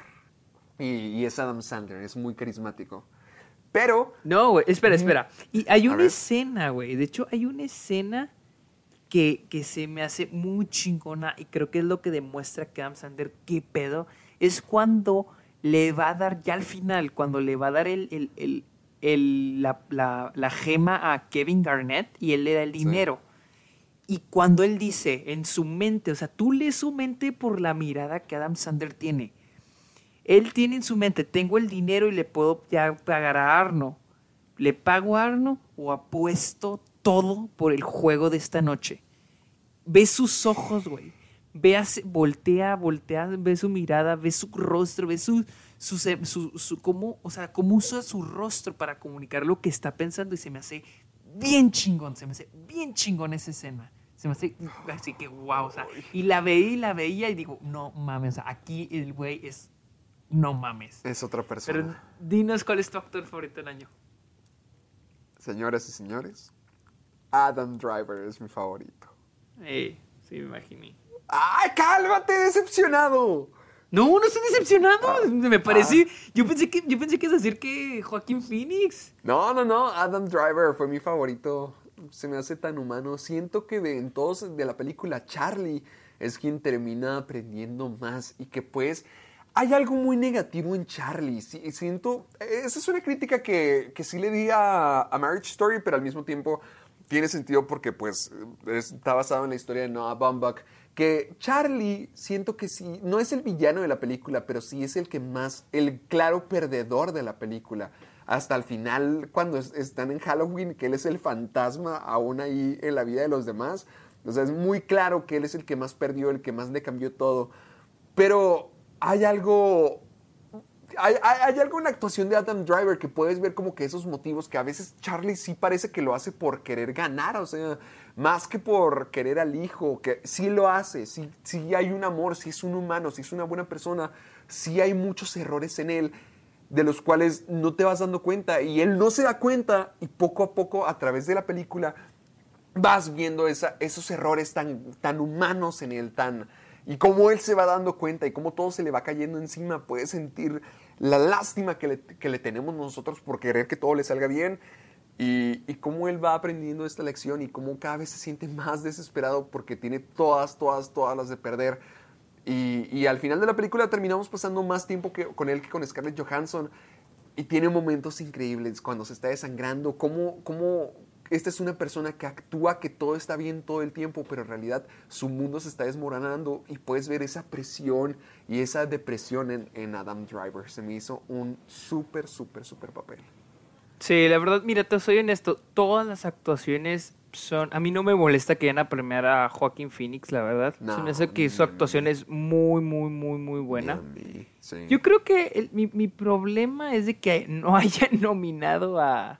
Robert De Niro. a- No, no, a Adam Sandler, güey. Ese es mi Ah, problema. ah. Porque yo creo que aquí era para que nominaran a los tres, a Joaquín Phoenix, a Adam Driver y a Adam Sandler. Adam no he Sandler visto también. Pain in Glory, he escuchado que Antonio Banderas está muy cabrón. Pero al menos yo, debi- yo, el lugar de Leonardo DiCaprio era de Adam, Adam, Sandler. sí, Leonardo DiCaprio no debería estar nominado. Sí, Adam no debería. Sandler. Sí, Adam Sandler sí lo debería estar. Pero bueno, vamos a la última, categoría de las de nuestra. Ya, ya estamos muy cerca del final de la noche, Del queridos final. amigos. Ya sé que ya estamos por encima de las dos horas, pero ya estamos a punto de terminar. Mejor película no del 2019 vista por primera vez. La voy a explicar rápido. Yo creo que sí se me entiende, pero la voy a explicar. Todo, todo el tiempo vemos películas que no son del 2019. Este año vamos a ver nuevas películas que no hemos visto anteriormente. este, sí, sí. Aquí vamos a elegir cuáles han sido nuestras mejores películas que no se estrenaron en el 2019. ¿Tú empiezas o yo empiezo? Déjame, yo empiezo. Ok. Mira, yo tengo, eh, tengo estas tres que fueron las primeras que se me vinieron, pero, o sea, porque las tengo muy presentes. Vi Cazafantasmas por primera vez en el 2019 y me encantó. Se me, se me hizo una joya, se me hace muy tonta Cazafantasmas, muy producto de su época, pero tan encantadora, tan chistosa, entiendo por qué a la gente le gusta tanto. También vi Sing Street por primera vez este 2019. Ah, yo pensé que ya la habías visto antes. No, no la vi, ¿No? me la recomendó, me la recomendó mi exnovia y honestamente sí está muy padre, sí inspiró una llama en mí de querer vivir nuestro sueño, querer ser rebeldes y querer eh, robar la bicicleta, ¿cómo era? Drive it like you stole it, o sea, querer así vivir toda Drive la it like you stolen. ¡Oh, número para cerrar de Sergio! Número sorpresa. Drive it like you stolen.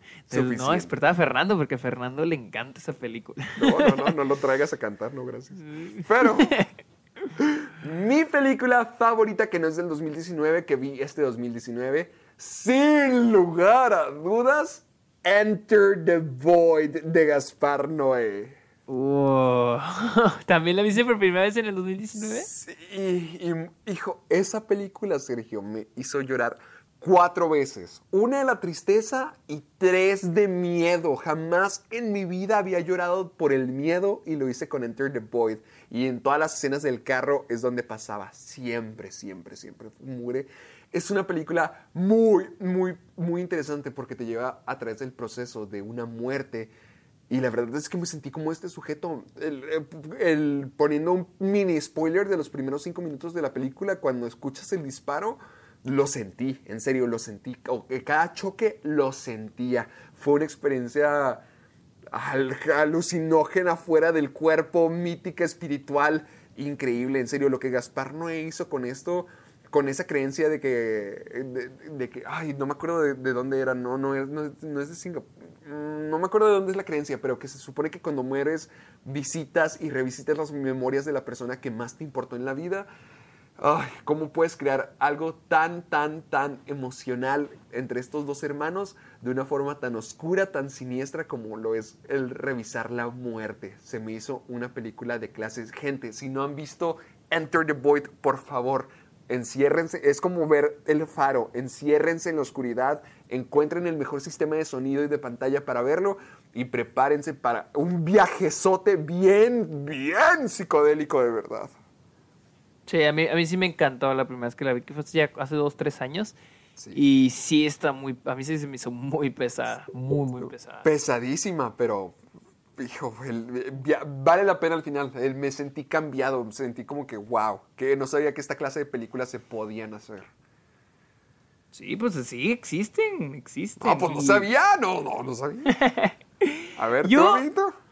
Yo tengo cuatro películas, este, ahí les va, ahí les va, ahí les va. La primera es Roman Holiday de 1953. ¡Ah! De Dalton, de Dalton Trumbo, exacto. Escrita, por, escrita por él. dirigida por William Wyler. Es una película muy bonita. Fui porque Luisa, a Luisa le encanta y le encanta Audrey Hepburn. Y me dijo, ah. ah, la tenemos que ver, es una de mis películas favoritas. Le dije, ok, vamos a verla. Y a mí me encantó, me encantó, se me hizo muy bonita. También The Virgin ah. Suicides, este, la vi en el Festival de Cine Clásico aquí en El Paso, porque también a Luisa le encanta, a Luisa le encanta Sofía Coppola. Entonces, The Virgin Suicides y Roman Holiday las vi en el cine gracias a, a Luisa. Y luego Bowling for Columbine de Michael Moore ah, del 2003. Sí, que has estado fregando con ella en Twitter amo hace esa película, en serio, véanla, véanla, véanla, es algo, es algo muy cabrón. Michael Moore explora el problema de la violencia en Estados Unidos, no solo de las armas, sino el hecho del odio. Y, y él explora muy, muy, muy bien el tema. Michael Moore es un cabrón que tiene un chingo de huevos. O sea, para mí es un güey que tiene muchos, muchos huevos para expresarse. Pero para mí, la película que en serio, qué pedo, o sea, qué pedo, y la vi en el Festival de Cine Clásico que en el paso fue Solaris, de 1972, de Andrei Tarkovsky. Para mí, Solaris, qué pedo, para mí Solaris es la... Cuando hicieron Solaris, este, fue la respuesta de la Unión Soviética hacia 2001, dice en el espacio. Y e, es gracioso porque es la más popular de Tarkovsky, pero es la que menos le gustaba a él, porque él se sintió obligado a hacerla. Y yo siento que esta película es, la base de muchas, muchas, muchas películas como Blade Runner, eh, Arrival, sobre lo que, lo que es humano y lo que no es humano, cuál es la diferencia entre nosotros y lo que no es nosotros, o sea, la naturaleza, los robots, los aliens, lo que no es nosotros, o sea, y, y lo, el miedo a lo desconocido, el miedo al ser nosotros. Siento que Solaris podría, va a ser muy gracioso, pero siento que son las más profundas aquí de todas las que he hablado, yo creo que han sido Toy Story 4 y Solaris, porque son películas que abarcan el tema de la identidad, o sea, ¿qué es uno ¿Para qué somos? ¿Para qué servimos? Sí, ¿y, quiénes somos? ¿Qué pedo, no? Que Solaris de Tarkovsky, y Toy Story 4 son las que me abarcan más ese tema. Entonces, sí, Solaris es mi película, no del 2019, que vi por primera vez en el 2019 favorita. Perfecto. Vámonos. Volvamos. Ya, ya terminamos con nuestras categorías. Ya vamos a las últimas dos. Tres, tres, faltan tres. Tres. Ah, perdón, tres, tres, tres. Mejor director. Yo primero, yo me la empecé primero. Terrence Malick por A Hidden Life. Yo creo que Terrence Malick hace un trabajo muy, muy bueno en la fotografía contando la historia de esta pareja en la Segunda Guerra Mundial. Es excelente, tiene un estilo que ya muchos conocerán y aquí pues no, no falta. Celine Chama por Portrait of a, Lady on Fire, Portrait of a Young Film mujer, por Retrato de una Mujer en Llamas. la dirección de ella es excelente. Es excelente. De hecho, también la conocí en el Festival de Cine. Greta Ay, cada vez que hablas de esas películas te odio un poquito más. Greta Gerwig por Little Women. A mí la dirección de Greta Gerwig es chingoncísima, chingoncísima, porque como dicen, el guion de Little Women no se dirigió solo. Lulu Wang por The Farewell. Para mí, Lulu Wang dirigió muy bien The Farewell, retratándose a ella misma, porque básicamente es una historia de ella, de, su persona. Entonces, para mí, está muy, muy bien dirigida The Farewell. Josh y Benny Savdi Oh, es, cada vez escucho sus historias de cómo dirigieron esta película, de cómo eligieron no solo a Adam Sandler, a todo el reparto. Estos güeyes hacen actuar hasta una piedra. O sea, el hecho de que, los, de que tengas, de que el 70-80% de los personajes de la película sean actuados por personas que no son actores y lo hagan de manera genial porque un joyero esté interpretando a un joyero, ah, para mí es algo que no cualquier director puede hacer y es asombroso. Tiene muy buen manejo de cámara, muy buena manera de contar la historia. Martin Scorsese por The Irishman no puede faltar. Marty Scorsese hace, o sea, orquestra muy bien las actuaciones, la historia, todo lo hace muy bien. Y, y lo que más me sorprende es porque lo hace con un guion que no es suyo. Marty Scorsese es famoso por eso, por dirigir películas no escritas por él. Entonces la adaptación Pero- es la parte que te sorprende. Para mí, el mejor, mejor, mejor director del 2019 es Bong Joon-ho por Parasite. Oh. Sí, para mí él hace un trabajo que qué pedo, qué pedo con el tono, qué pedo con todo. De repente sientes que es una comedia, de repente sientes que es el suspenso. Incluso llegas a pensar que puede llegar a golpear un poco el género de terror. Sientes el drama. Eh, Este cabrón hace un trabajo chingón, chingón, chingón con la dirección de Parasite. Para mí, Bong Joon-ho es el mejor director del 2019. Oh, ok, ok, me gusta, me gusta.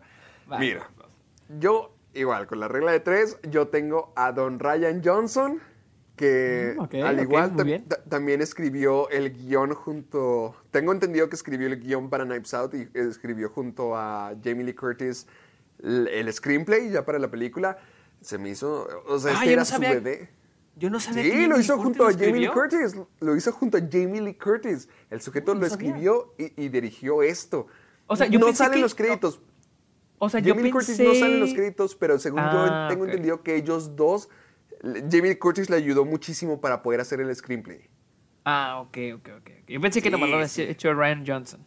No, no, no, no, no, le ayudó muchísimo, pero la, la visión que Ryan Johnson le da, este era su bebé personal, o sea, él lo escribió y lo ejecutó de la manera en que tenía que ser hecho. También tengo a Sam Mendes por lo que se logró con 1917. Eh, Por más que sea la película ok del señor Sergio, se me, me, me- me es una maravilla que él logró coordinar y logró dirigir todo esto para que quedara como quedó. No solo por la...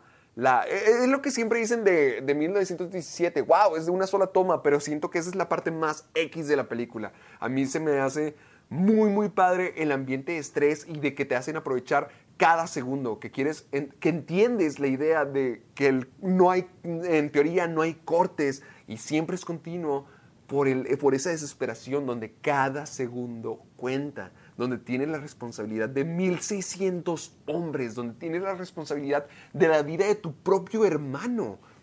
Esa emoción, e- ese, e- e- e- ah, ese, ese pánico que te hace sentir y cómo logra coordinar las escenas más grandes del mundo hasta los momentos más íntimos, pero que cuando explota la bomba fue un momento de terror fue un momento de terror donde sientes, ya, ya, ya, ya, ya, por favor, ya, apúrense, porque siempre sientes que si algo les pasa a estos soldados, todo está en juego.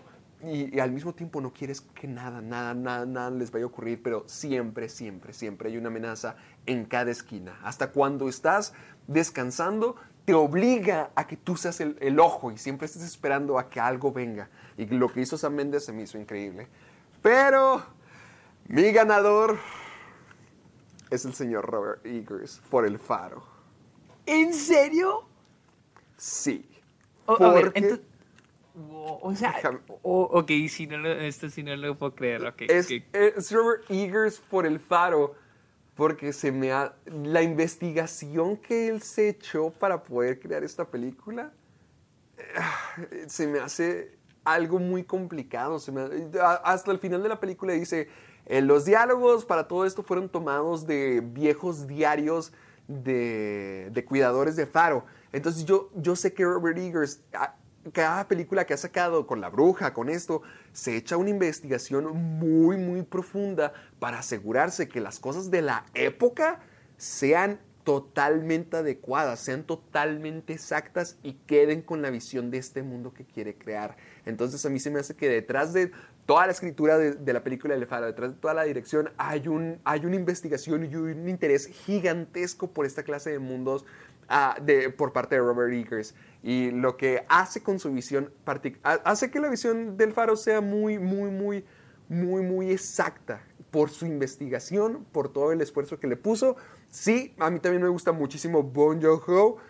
Nomás no lo puse por, porque yo quería lo de la regla, pero... Por la regla de tres. Sí, por la regla de tres. Pero para mí, el, todo el esfuerzo que Robert Eggers le creó con la exactitud para el faro, lo hace a mí merecedor de, del premio. Muy bien. Entonces, ah, vamos. Es Ahora sí. momento de que ya finalmente hablemos de la categoría de las películas de los amargados, ya la penúltima categoría ya para cerrar con este episodio especial, porque ya llevamos dos horas y media. De, esta es la categoría de la película del- de los amargados, donde ustedes, ustedes votaron para ver cuáles eran las mejores películas del año. Así es. Y Sergio está a punto de revelar el top 11 de resultados de sus votaciones. Ok, Amiguito, el- ¿qué, dijo, qué dijo la gente? Aquí esto es lo que pasó. Puse, vamos a repetir, puse a, los, a las 20 películas y ustedes tenían que ordenarlas. El puntaje que, me, que tengo aquí es el que me dio Survey Monkey de acuerdo a en qué lugar quedó cada película. No es el número de veces que quedó en primer lugar, sino es una combinación de todas las veces que quedó en primero, en segundo, tercero, en último. Entonces, este es el puntaje final.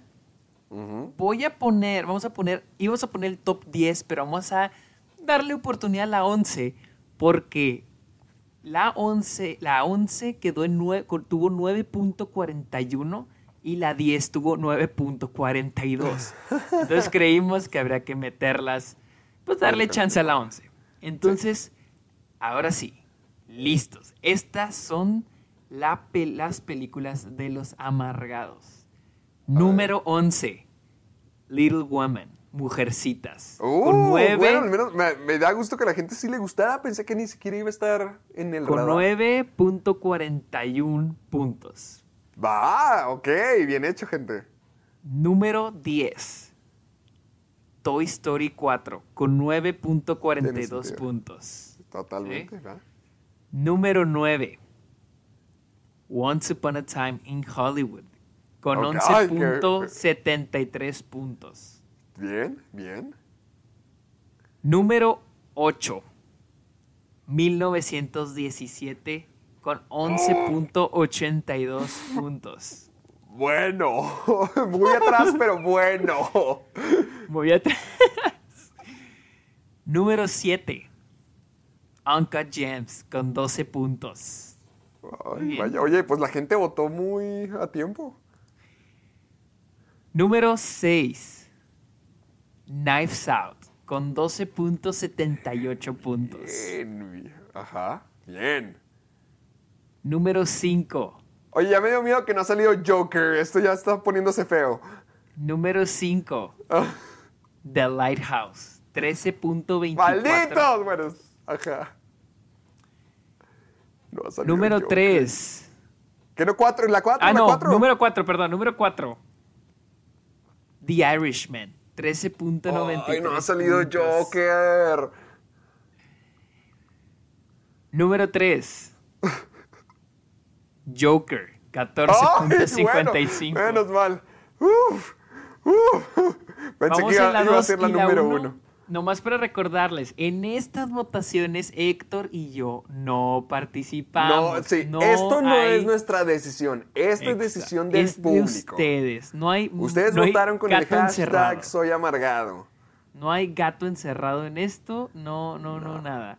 Y, y- y nomás para dejarles en claro, votaron, déjame ver cuánta gente votó, nomás para decirles, votaron 531 personas, gracias a Nice. todos esos que votaron y que por participaron. participar. Volvemos, reanudamos. Número 2. Marriage Story con 15.12. Oh, qué, qué bueno. Qué bueno. y ahora sí, número Ah, ya 1, sé, ya la película de los amargados. Esta es la que ustedes eligieron y vaya que arrasó en los primeros lugares. En, ¿En los serio? primeros. Sí, sí. ¿Quieren, qui- ¿Quieres que te diga cuánto, Sí. cuánto, ¿Cuánto, quedó en los primeros? En los primeros lugares, esta película estuvo en 134. O sea, la película, esta fue la, que- o sea, la, o sea, casi triplicó al segundo lugar, casi lo triplicó. O sea, Marriage Story, que fue el segundo lugar, quedó 59 veces en el primer lugar. Esta quedó 154 veces en el primer Estoy lugar. seguro de cuál es. Estoy seguro. Así que esta es la película de los amargados. A ver, lo decimos a los tres, a ver si, a ver si latino. Sí, vamos a ver, va. La película de los amargados es...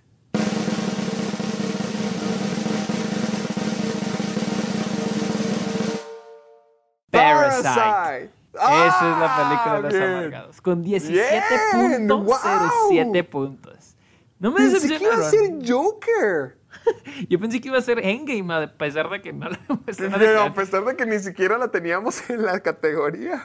Parasite es la película ganadora de los amargados. Y ahora Wow. Héctor y yo les vamos a decir De hecho, cuál es de la hecho, este es el momento perfecto para pasar a la categoría final de la noche. mejor donde- película. Mejor Esta película no donde es- Sergio. Ajá. A ver, yo le explico que nosotros Tú. decidimos es, para esta película, de- para esta categoría decidimos no elegir nuestra película favorita, que para Héctor es este, Ready or Not. Para mí mi película favorita es Uncut Gems, Sí, Pero no, esta no vez- escogimos nuestras favoritas, sino escogimos la que nosotros creemos que tiene que que es ser la mejor. Entonces, Originalmente Sergio tenía la idea de que nomás tuviéramos una ganadora, de que los dos nos comprometiéramos y escogiéramos una. Sorpresivamente, ahorita que misma. hablando, era la misma, así que fue muy fácil para nosotros decir, va, esta. ¿Listo? ¿qué? ¿Listo? La mejor película del año en los premios amargados, primera edición 2020, como quieres decirlo, es... Parasite. Esa es la Así es. Estamos totalmente de acuerdo con ustedes y esa es la sorpresa para mí de la noche, que, que todos estamos del De mismo acuerdo. lado. ¿Cuándo en la historia del Internet ha pasado eso? ¿Cuándo en la historia de todo está la gente de acuerdo en algo? ¡Wow! Que, eh, sí, sí, sí. Todos estamos de acuerdo de que Parasite es la mejor película del año. Y sí, Gran, sí gran merece. dirección, gran guion, gran aspecto Es la película técnico, más balanceada, es la película más perfecta. Sí, exactamente. Entonces, eso es todo. Esperemos. Espera, ya veremos espera. la Yo- próxima yo- yo- semana. Ah, ah, ok, eso. ok. No, ¿Quieres no, no, eso, eso te quería decir. Yo, yo espero que la próxima semana, al igual como tú y yo lo dijimos, y también la gente que escucha nuestro bellísimo podcast, también en los Oscars, espero que Parasite se lleve la- el premio a mejor película. Yo también lo espero con ansias. Así que. Tendremos. Pero ahí está. Pero ah, Estos ahí lo los tienen, amiguitos. Tienen la primera edición de los premios amargados. Tuvimos todo: drama, peleas, sorpresas, discusiones y apariciones musicales. ¿Acaso no fue el Apariciones más- musicales. Por supuesto, este fue el mejor programa del universo. La primera edición de los premios amargados. Amiguito, ¿dónde lo seguimos? A mí, yo estoy en Twitter y en Instagram como arroba el Sergio Munoz con N, no con ñ, porque los gringos no tienen la pinche ñ, pinche. Cada vez más nada. enojado este tipo. Sí, cada vez, sí, siempre me van a ver enojado, siempre me van a ver enojado. Sí, así pues que sí. acostúmbense. ¿Dónde te podemos encontrar, Héctor? ¿Dónde podemos ver tus videos? Ya saben que a mí me pueden encontrar en YouTube como Caja de Películas, me pueden encontrar en Facebook y Twitter como Caja de Películas y además estoy en Instagram como soy Héctor Portillo. Y ya saben que para ver el programa, esto que es el Club de los Amargados, nos pueden estar siguiendo en Spotify, donde algún día descubriremos cómo hacer que nos paguen y para tener más presupuesto, pero también nos pueden seguir en iBox, en iTunes y en la página de nuestro amiguito Sergio que es... sergiomuñozesquer.com, diagonal amargados. Ahí están todos los programas para que se los puedan descargar, porque recuerden, se los tienen que descargar para estar en el gimnasio, en la escuela, donde quiera. Ya comenzaron las clases, hay que evitar las responsabilidades, qué mejor manera que con nosotros. Así que ponte los audífonos donde quiera que estés y escucha nuestro programa. Además de que siempre que quieran compartirnos algo, su opinión, sus comentarios, lo que ustedes quieran, utilicen el hashtag soy amargado. Toda la gente que votó nos están compartiendo el hashtag, nos está, también la, sem- la semana pasada que les hicimos la pregunta de cuál, cuál había sido su experiencia del cine, que vamos a estar compartiendo las, la próxima edición del programa, si tenemos tiempo, eh, nos están utilizando el hashtag soy amargado y nos encantó estar, estar leyéndolos y para poder continuar así, sigan utilizándolo porque los encontramos más fácilmente y no saben la felicidad que nos da a Sergio y a mí poder ver que nuestro hashtag sí está siendo utilizado. Utilizado y no ignorado. Exactamente, a la gente sí le importó. Finalmente hicimos una tendencia. Uy, gracias a todos. Algún Así día que haremos playeras, así que sigan utilizándolo. Sí, eh, a ver, sean unos honestos, pónganlos en Twitter. ¿Les gustaría, comprarían mercancía con, con, o sea, del Club de los Amargados o incluso de caja de películas baratas? O sea, tampoco las vamos a, tampoco se las vamos a dotar, pero no sé, para también para poder pagar esto. Primera edición del Club de los Amargados, del, Premios Amargados y ya estamos tratando de vender cosas. Todo va bien. Así que eh, déjenos saber eso en, en Twitter, por favor. Nos gustaría saberlo. Y les agradecemos como siempre por estar con nosotros, por haber votado, por estar de nuestro lado y por siempre, siempre, siempre acompañarnos como cada maldita semana. Esperemos que hayan disfrutado tanto los premios amargados como nosotros y creo que eso es todo y nos estaríamos viendo la próxima semana para discutir ahora sí los premios donde sí tienen dinero y celebridades, además de el famoso Noah Centinelo. ¿Cómo? Gente importante. Gente importante, los Oscars, la próxima semana. Así que estén muy atentos para eso. Recuerden seguirnos, utilizar el hashtag y yo les deseo una buena noche. Buenas noches amigos y gracias por acompañarnos por estas dos horas y media. Así es. A dormir. A dormir, señor. Bye.